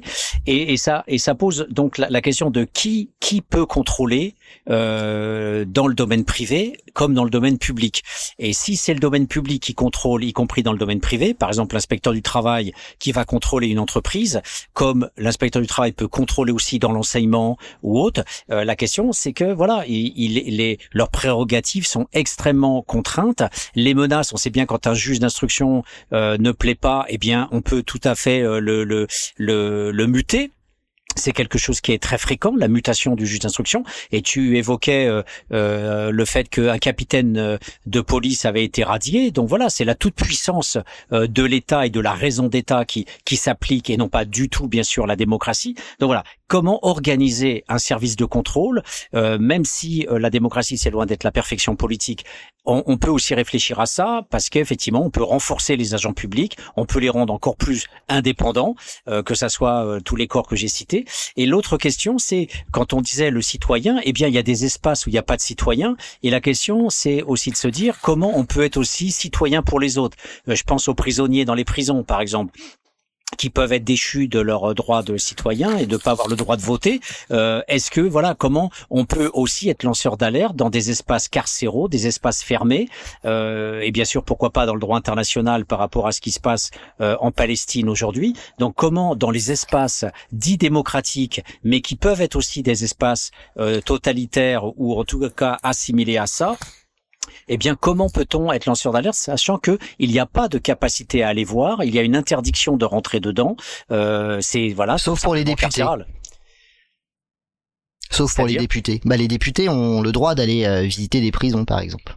Voilà, donc mais certains le font. Ouais. Voilà, donc dans ce cas-là, mais voilà, non, non, c'est vaste. Hein. Ouais, ouais, non, c'est c'est vaste euh, comme question. Alors très vite, Daniel, parce que j'aimerais qu'on oui. termine sur les rencontres. Euh, oui, oui, que oui. vous en parliez. Je fais très vite. Euh, ben, non mais c'est pas ça. Enfin, on n'est pas pressé nous. Hein. C'est moi, c'est pour vous. hein. non, non, mais moi, vous avez vu que je suis un garçon souple et soumis. hein. Et voilà. Donc. Ah, puis nous, on est chiant, on pas- ouvre tout le temps des parenthèses. donc. ouais, ouais, ouais, non, mais non, mais très, très bien, très, très bien, c'est ce qu'il faut. Non, mais déjà, le, le premier problème, c'est qu'effectivement, quand la représentation nationale euh, représente des intérêts euh, économiques privés, ça pose un problème. Donc déjà, euh, le premier truc, c'est que euh, quand on met son bulletin de vote, c'est bien quand même de regarder pour qui on vote. Si on vote euh, pour le représentant de commerce du coin qui ou le lobbyiste du coin, effectivement, faut pas s'étonner derrière que finalement l'arbitrage entre la mission de service public des, des services de l'État et, l'intérêt privé penche du côté du privé. Donc voilà, on a aujourd'hui un problème quand même, c'est euh, cette histoire des portes tournantes, mais également euh, d'où viennent les gens. Alors ça ne veut pas dire que euh, euh, les élus ne peuvent pas avoir une expérience euh, euh, dans le domaine du privé, mais qu'en tous les cas, euh, il faut un petit peu faire attention quand il y a un lobbyiste. Moi, moi par exemple, je, je considère que le débat ne doit pas avoir lieu entre des élus et des lobbyistes. Il y a souvent Hmm. des lobbyistes qui viennent discuter à la télé, on leur met des élus en face ou des citoyens. Moi, je dis, on discute pas avec les lobbyistes, on discute qu'avec euh, euh, les exécutifs, etc. Donc déjà, il y a, y a ça. Mais je vous dis ça parce que j'ai été interrogé hier par un étudiant en Sciences Po, euh, à Sciences Po, qui me dit, euh, ah ouais, mais là, euh, j'ai vu le lobbyiste qui me dit qu'il a un rapport avec un mec de SNCF. Il se trouve que je me bagarre assez activement contre le Lyon-Turin. Euh, et là, il y a, quand même, euh, il a un rapport euh, des experts. Il y a un gars de SNCF Réseau. Je dis, je connais même pas ce mec-là, mais je suis sûr que en fait le mec est un ex euh, SNCF Réseau. Et, et, le gars va voir sur son ordinateur au moment où j'ai dit ça, il me dit ah ben oui, il est président de Captrain. Ah ben, voilà. Donc euh, euh, la première chose c'est ça. La deuxième chose et, et c'est pas, je veux vraiment pas paraître naïf. Hein, je suis pas naïf du tout malheureusement. Euh, d'ailleurs, ça me permettrait peut-être de mieux vivre. Mais euh, la société a le droit de demander compte à tout agent public de son administration. Moi, je suis désolé. J'ai vu euh, euh, des des maires de communes euh, décider de tenir des conseils municipaux sans euh, le public pour voter le budget. Alors, on m'a expliqué que c'était normal parce que c'était le confinement. Eh ben, la loi dit que oui, ils pouvaient se tenir sans le public si il y avait un moyen de retransmission en direct euh, par un canal numérique. Qui a attaqué les conseils municipaux qui se sont déroulés sans présence du public et sans mmh. retransmission en direct. Ben, je peux vous le dire parce que je suis le seul, je crois, en France à l'avoir fait. D'accord? Et donc, ce que je veux dire, alors ça revient sur ce que disait euh, Patrick tout à l'heure, il faut avoir un bagage. Moi, j'avais pas le bagage sur l'histoire de la loi, euh, mais de la même manière que euh, en 2000, euh, en 2021, euh, où tout le monde m'a expliqué qu'il fallait un, un, contrôle des passes sanitaires mm. euh, pour entrer au, aux rencontres des lanceurs d'alerte. J'ai dit non. Mm. Je suis désolé, non. C'est pas que c'est pas obligatoire, c'est que c'est interdit. La loi le prévoyait, c'était interdit parce que c'était une activité qui ne relevait pas des activités de loisirs. Mm. Il a fallu que je me bagarre. Combien de rencontres politiques ont eu lieu où les organisations même contre l'avis de la quadrature du net d'ailleurs, ont décidé de se faciliter la vie. Ouais, ouais. Ben voilà, on se facilite la vie, d'accord. Ok, mais euh, résultat des courses, on régresse. Donc oui, euh, la démocratie et la République, c'est un combat. Ça, on en est bien d'accord. Oui, c'est un combat difficile et je préférerais avoir des fonctionnaires de la République qui soient plus intéressés par la mission d'intérêt général qui leur est confiée que par leur plan de carrière. Oui, en effet il en reste pas moins que c'est notre travail, je crois, et je crois qu'on on, on est faible sur ce sujet, de faire effectivement, on appelle ça éducation populaire, on appelle ça comme on veut, mais en tous les cas, de faire en sorte que les gens se réapproprient les règles de fonctionnement d'une démocratie et de cette république. Moi, je veux bien qu'on parle de la sixième, de la septième, de la huitième république. Connaissons déjà les quatre textes fondamentaux. Si vous me permettez, je les répète, euh, euh, Déclaration des droits de l'homme et du citoyen du 26 août 1789, préambule de la Constitution du 27 octobre 1946, charte de l'environnement et charte des droits fondamentaux de l'Union européenne. Je conseille à tout le monde de les lire, de se les réapproprier et d'en discuter et de voir comment on se les réapproprie au quotidien. Juste un exemple sur l'article 6 de la Déclaration des droits de l'homme et du citoyen. La loi est l'expression de la volonté générale. Ça devrait résonner dans toutes les têtes et être affirmé à propos de cette réforme des retraites. La loi est l'expression de la volonté générale. Hmm. Voilà. Donc tout ça, voilà, je m'arrête là-dessus. Non, non, mais c'est très intéressant, bien sûr. Euh, je trouve qu'on a beaucoup à, à progresser euh, dans le camp progressiste en faisant référence et en disant finalement la conclusion de ce que je viens de dire, c'est que moi je considère aujourd'hui que ceux qui s'appellent les républicains ne le sont pas parce qu'ils méconnaissent les principes et valeurs de la République et que nous, nous sommes des républicains. Alors une bonne euh, manière de, de progresser, euh, Patrick, c'est euh, pas Patrick, Daniel, pardon, euh, c'est notamment de se rendre à ces huitièmes rencontres annuelles des lanceurs d'alerte, entrée libre et gratuite pour toutes et tous.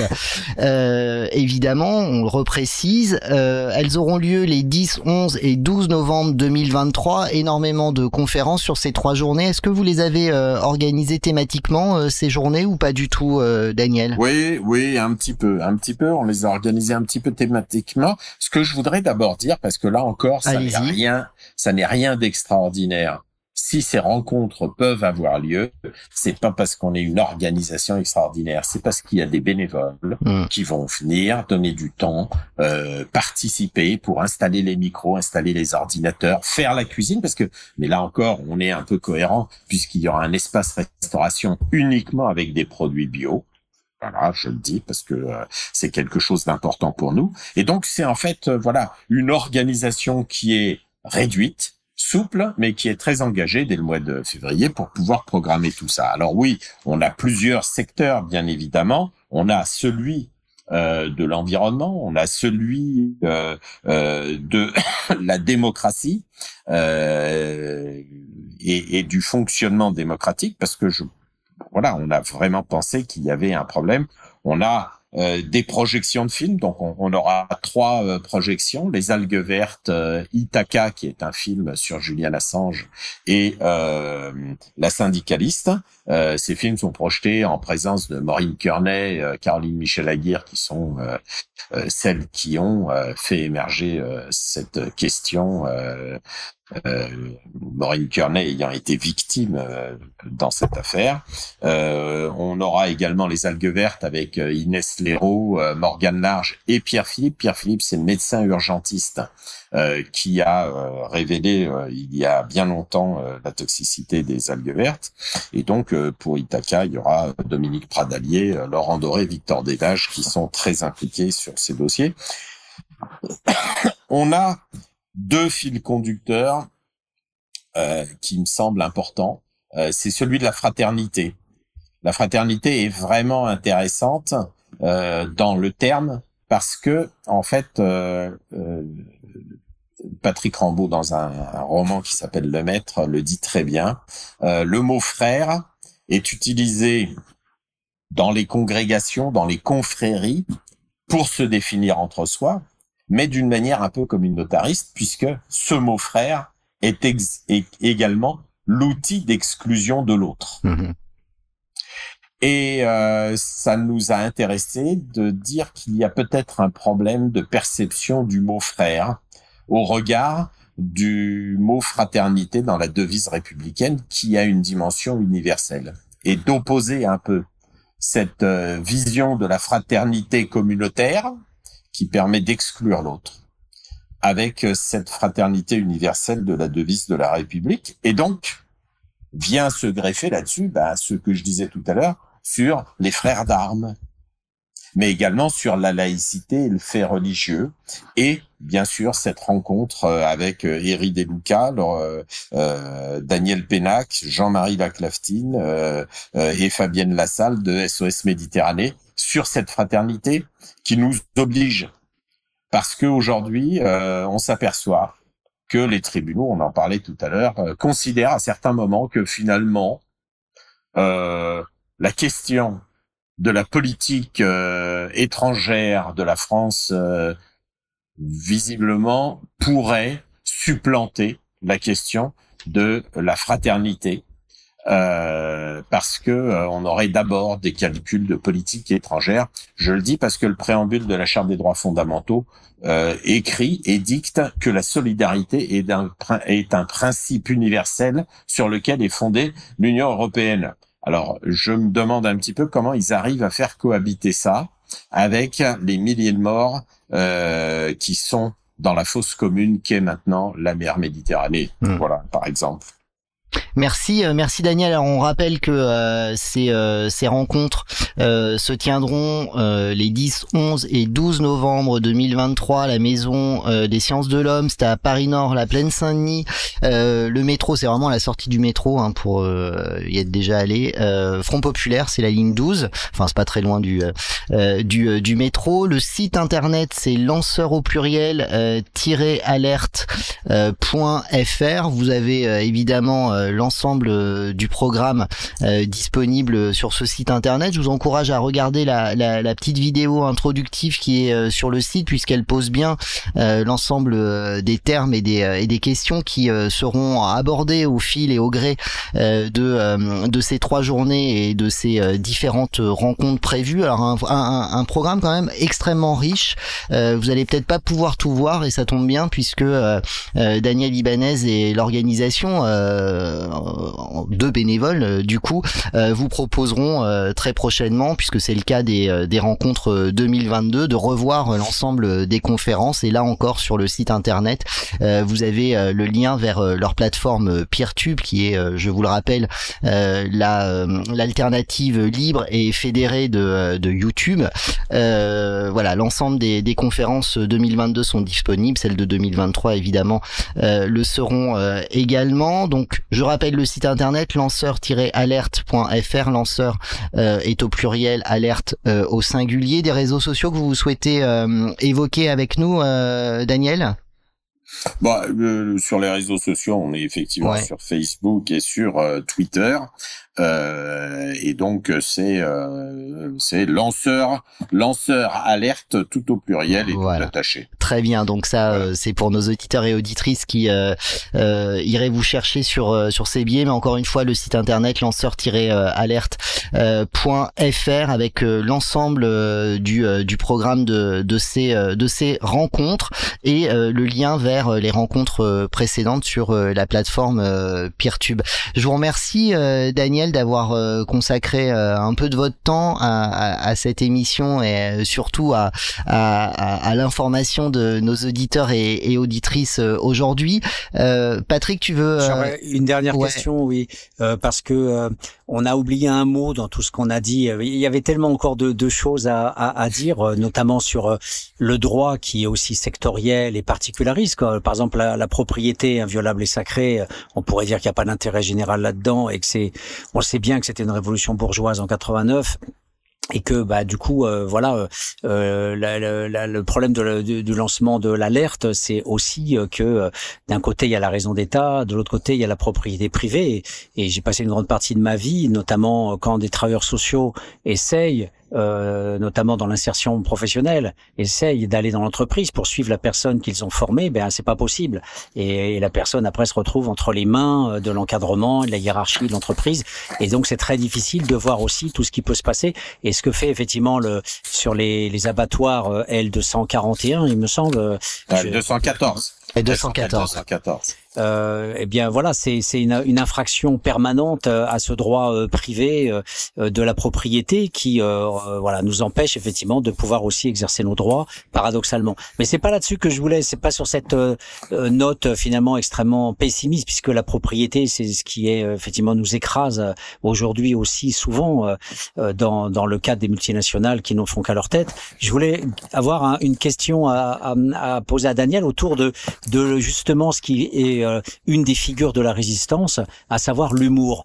Et hum, le fait d'avoir invité euh, euh, Ami des lobbies, euh, carte blanche à Ami des lobbies, donc j'ai regardé un petit peu, j'ai cliqué sur le lien et j'ai vu que les deux compères avaient notamment eu des gros soucis, ils avaient été attaqués par le lobby de la bidoche.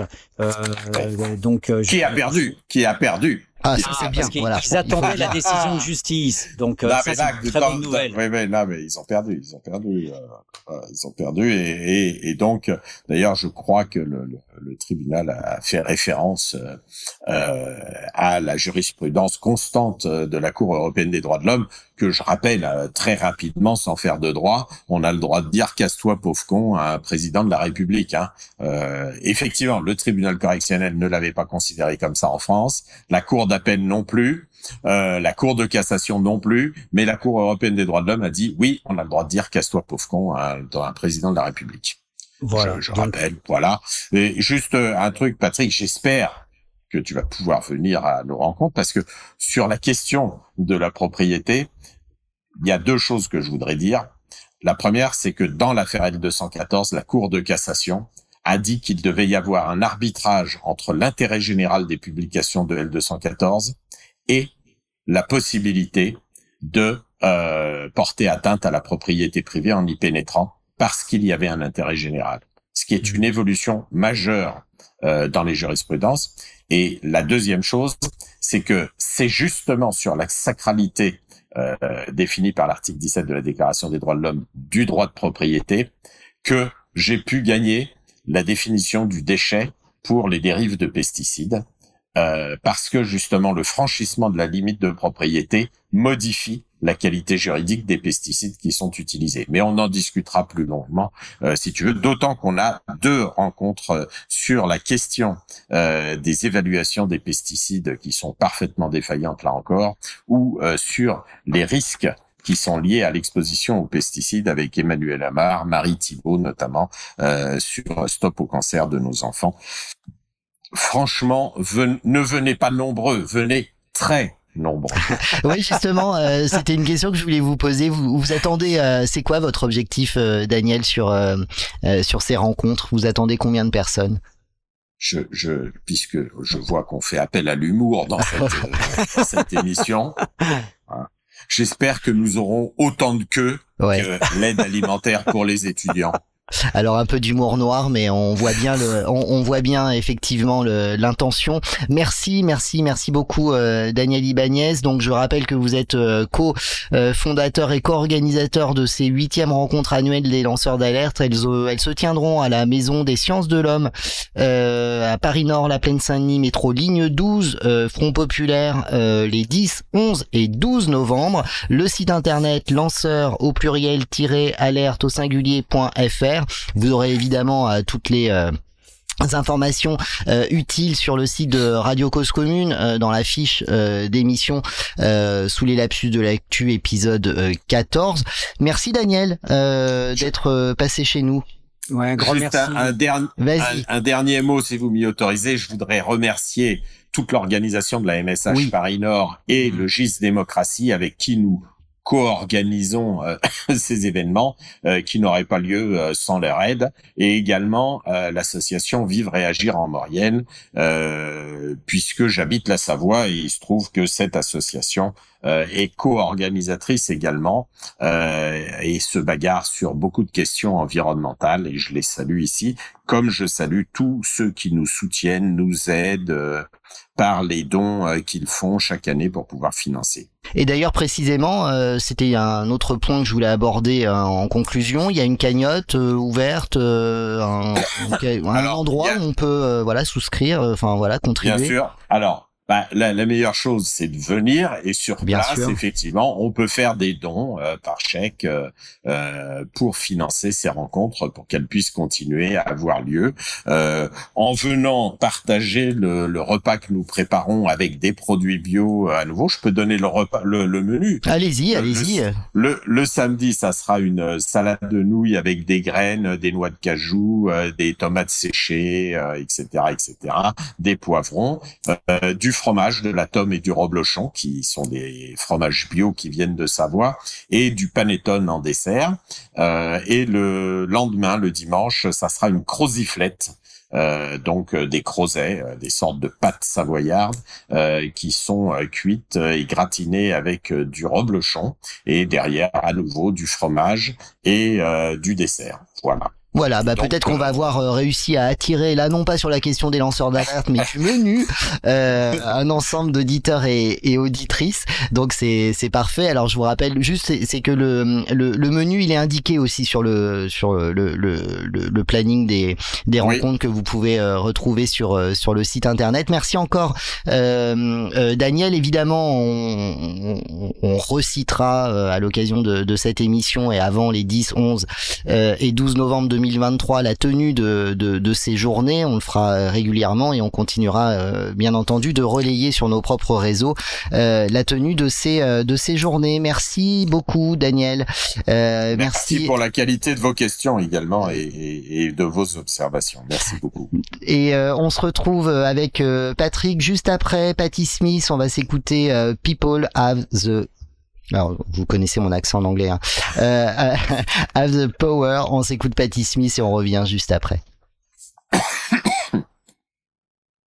et ça veut bien partir. Et ça veut bien partir.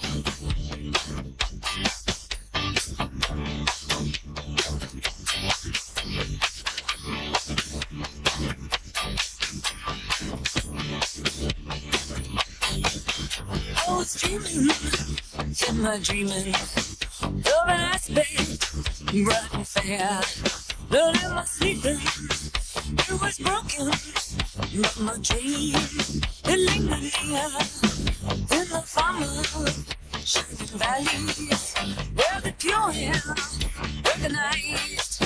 But in my senses, newly opened, open, but all we into the crime.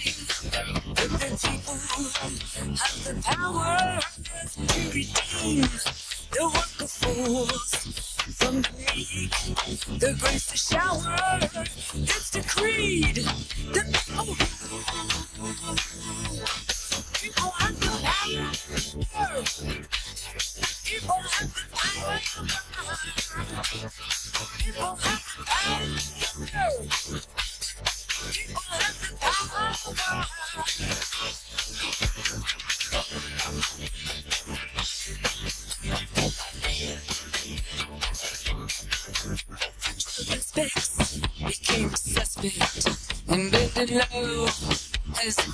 yeah. We're in the army, fancy. defensive.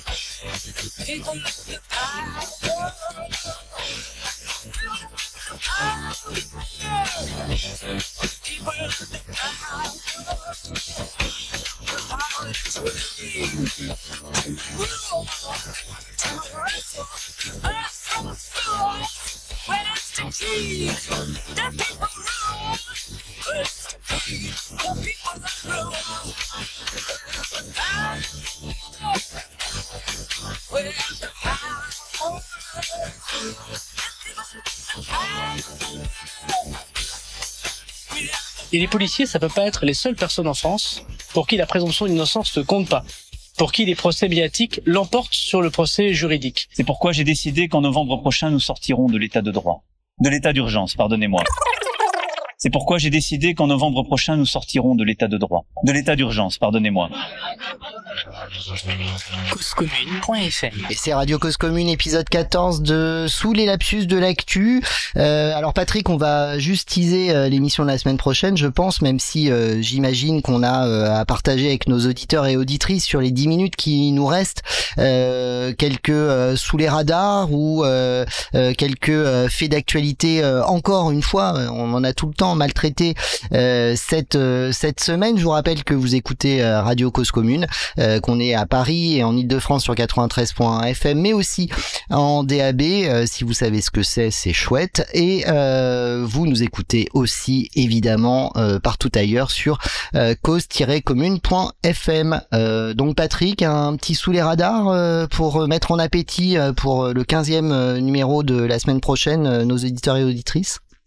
Bon, euh, déjà, moi, on a fini euh, avec euh, les amis des lobbies, qui sont deux joyeux lurons qui euh, procèdent en fait euh, par inversion, un petit peu carnavalesque. Ouais. Euh, donc, euh, je cite hein, pour ceux qui n'ont pas le programme euh, euh, des lanceurs d'alerte, euh, des rencontres. Euh, Amis des lobbies, euh, qu'est-ce que c'est C'est une chaîne YouTube qui parle d'écologie à l'envers. Leurs personnages font l'éloge de toutes ces activités et industries qui détruisent le vivant, mais leur cynisme est tel qu'on se désolidarise forcément de leurs propos. Et si tout se passe bien, on rigole un peu. Donc, euh, sur cette euh, sur cette ambiance chaleureuse, j'ai- j'aimerais, si tu le veux bien, passer le petit extrait du maire de Charleroi qui refuse CNews. On y va. Non mais vous, je vous réponds pas. hein. Ah bon? Non. Bah non, vous êtes une chaîne d'extrême droite, euh, voilà, et je pense que vous êtes en partie responsable de ce qui se passe. C'est-à-dire? Votre chaîne, elle a été condamnée pour haine, euh, incitation à la haine, elle a été condamnée pour euh, incitation à la violence. Et nous, ce qu'on vit ici, c'est exactement ça. C'est-à-dire, c'est euh, des, médias comme les vôtres et des réseaux instrumentalisés sur les réseaux sociaux qui diffusent des fake news, qui diffusent des choses totalement fausses, et qui font que on a après des gens qui euh, pensent qu'il y a que la violence comme solution. Et donc non, je vous réponds pas. Vous avez écouté mes duplex ce matin Non, je réponds pas. Point. C'est une position de principe. Parce que je, pense que vous êtes un média. Bah voilà, je suis désolé. Alors moi on m'a dit, on m'a dit que Canal Plus venait. On m'a pas dit que CNews venait. Donc désolé. Euh, non non, mais ça c'est CNews. Je vois CNews. Donc ça pour moi c'est un média d'extrême droite et donc je réponds pas à un média d'extrême droite. Alors magnifique moment de, de télé quand même. Hein. Ah, ça fait du bien. Ça fait du bien quand on voit le, le terrorisme intellectuel de, de, de BFM, de, de CNews, de L, euh, LCI. Alors, euh, alors j'avais un truc pas mal. C'était, c'était hier soir, euh, je pense, ou avant-hier soir. Il y avait euh, euh, la Arlette Chabot. J'ai tellement envie d'utiliser des adjectifs. je me retiens, je me retiens. Arlette Chabot, qui était euh, invitée par euh, le Guignol de, de LCI du moment vers 19h. Et qui, On parle de euh, David Pujadas, j'imagine. Alors je sais pas si c'était Pujadas. C'était pas mais 20 c'est- heures Pujadas? Non. Euh, bon, peu importe. C'est pas mais grave. en tout cas, voilà, c'était Mm. c'était euh, bon un équivalent, on va dire, un interchangeable. Et, et ce qui était euh, euh, incroyable, c'est euh, qu'elle commentait la manifestation interdite euh, euh, sur euh, Place de la République. Alors il y avait deux choses qui étaient passionnantes. Euh, la première, c'est qu'elle disait le ministre de l'Intérieur avait interdit la manifestation. Or, on sait que le tribunal administratif a cassé Darmanin et a autorisé la manifestation. Donc, au lieu de dire que tout bêtement, ben, la manifestation a eu lieu parce que de toute façon, euh, les tribunaux ont décidé que c'était euh, normal qu'on puisse manifester, elle, elle a quand même commencé par dire c'était une manifestation interdite. Donc là, on a un alignement absolument euh, euh, caricatural sur la décision du ministre de l'Intérieur. Donc, c'est le journaliste qui fait de la politique. Et la deuxième, c'est la récurrence avec euh, laquelle on utilise sur CNews notamment et LCI, etc., le l'expression Allah Akbar.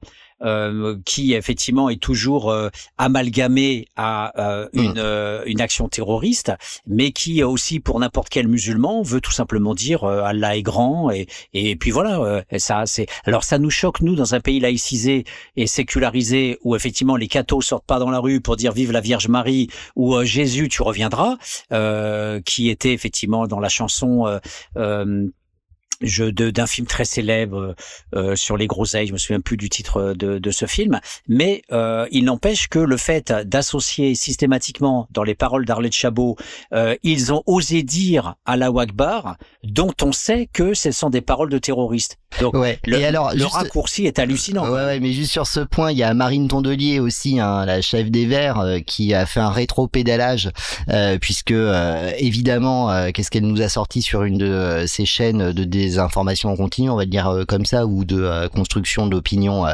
euh, tordue des, des masses, euh, euh, a dit sur cette chaîne, euh, j'aimerais euh, être pouvoir euh, manifester euh, euh, en soutien du peuple euh, euh, palestinien sans euh, avoir à entendre euh, à la Wagbar. Et donc du coup, euh, évidemment, euh, tollé euh, parce que plein de gens lui rappelant euh, euh, ce que tu rappelles toi-même, et aussi et surtout que par exemple toutes les vidéos euh, que les mêmes chaînes euh, avec euh, les vibratos dans la voix euh, loués euh, au moment des printemps arabes, au moment où euh, euh, où on prenait la place Tahrir, où on prenait les autres places de de, de grandes démocraties dans au, au Moyen-Orient ou en Afrique, on criait aussi à la Wagbar et là ça posait de problème à personne. Donc voilà, c'est ce c'est ce décalage voilà et Dondelier donc du coup sur Twitter en l'occurrence est revenu euh, à ramer en disant oui désolé mes propos ont mal été compris. Bah non en fait euh, t'es juste toi aussi euh, tombé euh, dans euh, dans le travers euh, raciste euh, euh, de, euh, de, l'o- de voilà de la construction euh, de masse de, de l'opinion et surtout euh, t'es dans des logiques politiciennes qui te font oublier si tu l'as été qui tu es politiquement et donc donc oui c'est c'est assez assez amusant de de, de, de constater de constater ça en regard notamment encore une fois euh, des printemps arabes où là on disait à la Wagbar que c'est passé sur toutes les chaînes et que ça posait de problème à personnes. Donc la, semaine prochaine, on reprendra le flambeau parce que effectivement, euh, il faut toujours euh, déconstruire et déconstruire et déconstruire. Donc on écoutera effectivement des voix discordantes au regard du terrorisme intellectuel, politique et médiatique euh, actuel, puisque ce sont des graves atteintes à la démocratie euh, à travers de la criminalisation de prise de position, des interdictions de manifester, une une accusation systématique si on ne pleure pas les victimes avant de commencer à réfléchir et à parler. Il faut absolument d'abord dire je regrette que, comme si une analyse euh, devait, par exemple, alors déjà, est-ce que les Anglais on va arrêter de dire que la démocratie est anglaise alors qu'ils ont bombardé Dresde en faisant 200 000 morts.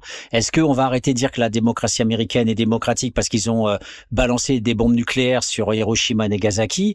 Euh, Donc voilà, donc là le le, le, le fait est euh, autosuffisant. Euh, il est il est en soi euh, le euh, l'accusation globale valant pour toutes les actions des Palestiniens, alors qu'à l'inverse, Dresde ou l'autre, ce sont que des petits points dans une action globale qui est effectivement toujours euh, rapportée avec les, les mots euh, justes. Donc c'est cette inversion-là permanente et cet acharnement univoque euh, que l'on va déconstruire la semaine prochaine euh, en écoutant notamment euh, des voix discordantes dont euh, juifs et non juifs bien sûr mais en tous les cas des voix de la raison des voix de l'analyse qui euh, euh, nous, nous nous emmènent en fait tout simplement vers l'histoire qui nous emmènent vers les processus qui font que on en est arrivé à cette réalité sans être obligé de commencer par l'anathème l'obligation de la génuflexion par rapport aux pleurs et au moralisme de la de la victime. Voilà. Donc on ira vers la raison politique, on ira vers l'analyse socio-historique et non pas ce sorte de, droit d'entrée dans le discours à partir d'une génuflexion politique qu'on ne fera pas. Quel teaser incroyable. Merci euh, Patrick. Euh, merci à Irène Frachon également qui a passé une tête, euh, qui nous a quitté en cours de route pour euh, des raisons euh, professionnelles puisque euh, comme elle nous l'a rappelé, elle était elle était d'astreinte à l'hôpital de, de Brest. Merci à Daniel Ibanez d'avoir construit avec nous une réflexion et un dialogue autour de la notion d'alerte, de lanceur d'alerte.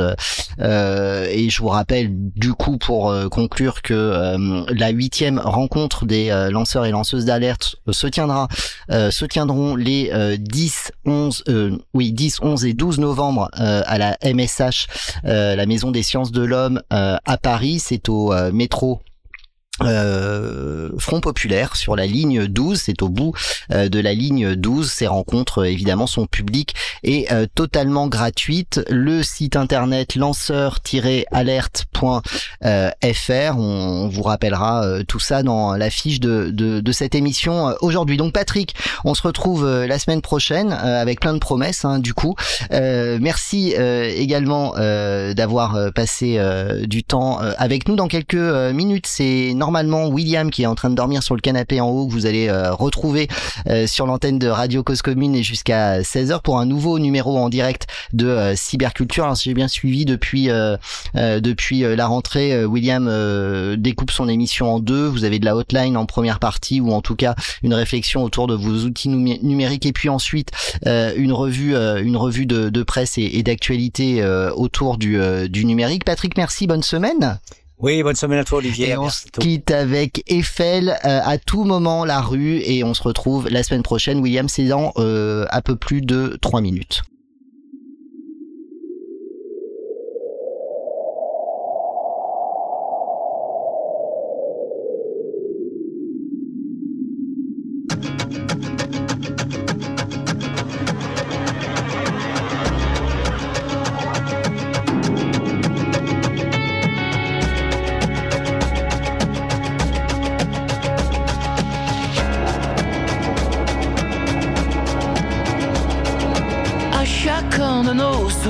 Moindre murmure des bas-fonds, c'est dans l'air comme un chant qui s'étrangle que l'on pavait de fortune contre le tintamarre du pognon. À tout moment, la rue peut aussi dire non. À tout moment, la rue peut aussi dire non.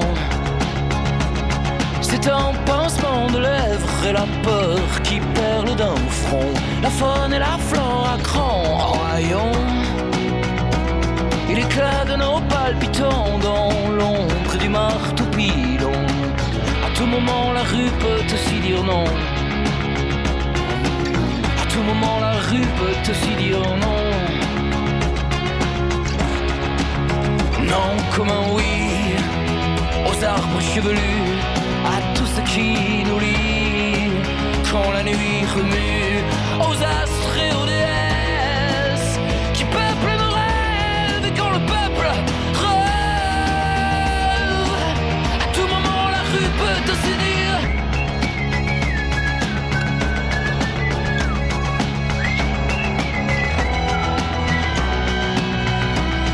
Et si quelques points noirs en col blanc poivre nos yeux, dont les occultes en tube et creux, à bien compter le monde est X fois plus nombreux que ces 300 familles qui sur la rue ont pignon. Tout moment, elle peut aussi dire non, comme un oui? Aux arbres chevelus, à tout ce qui nous lie. Quand la nuit remue, aux astres et aux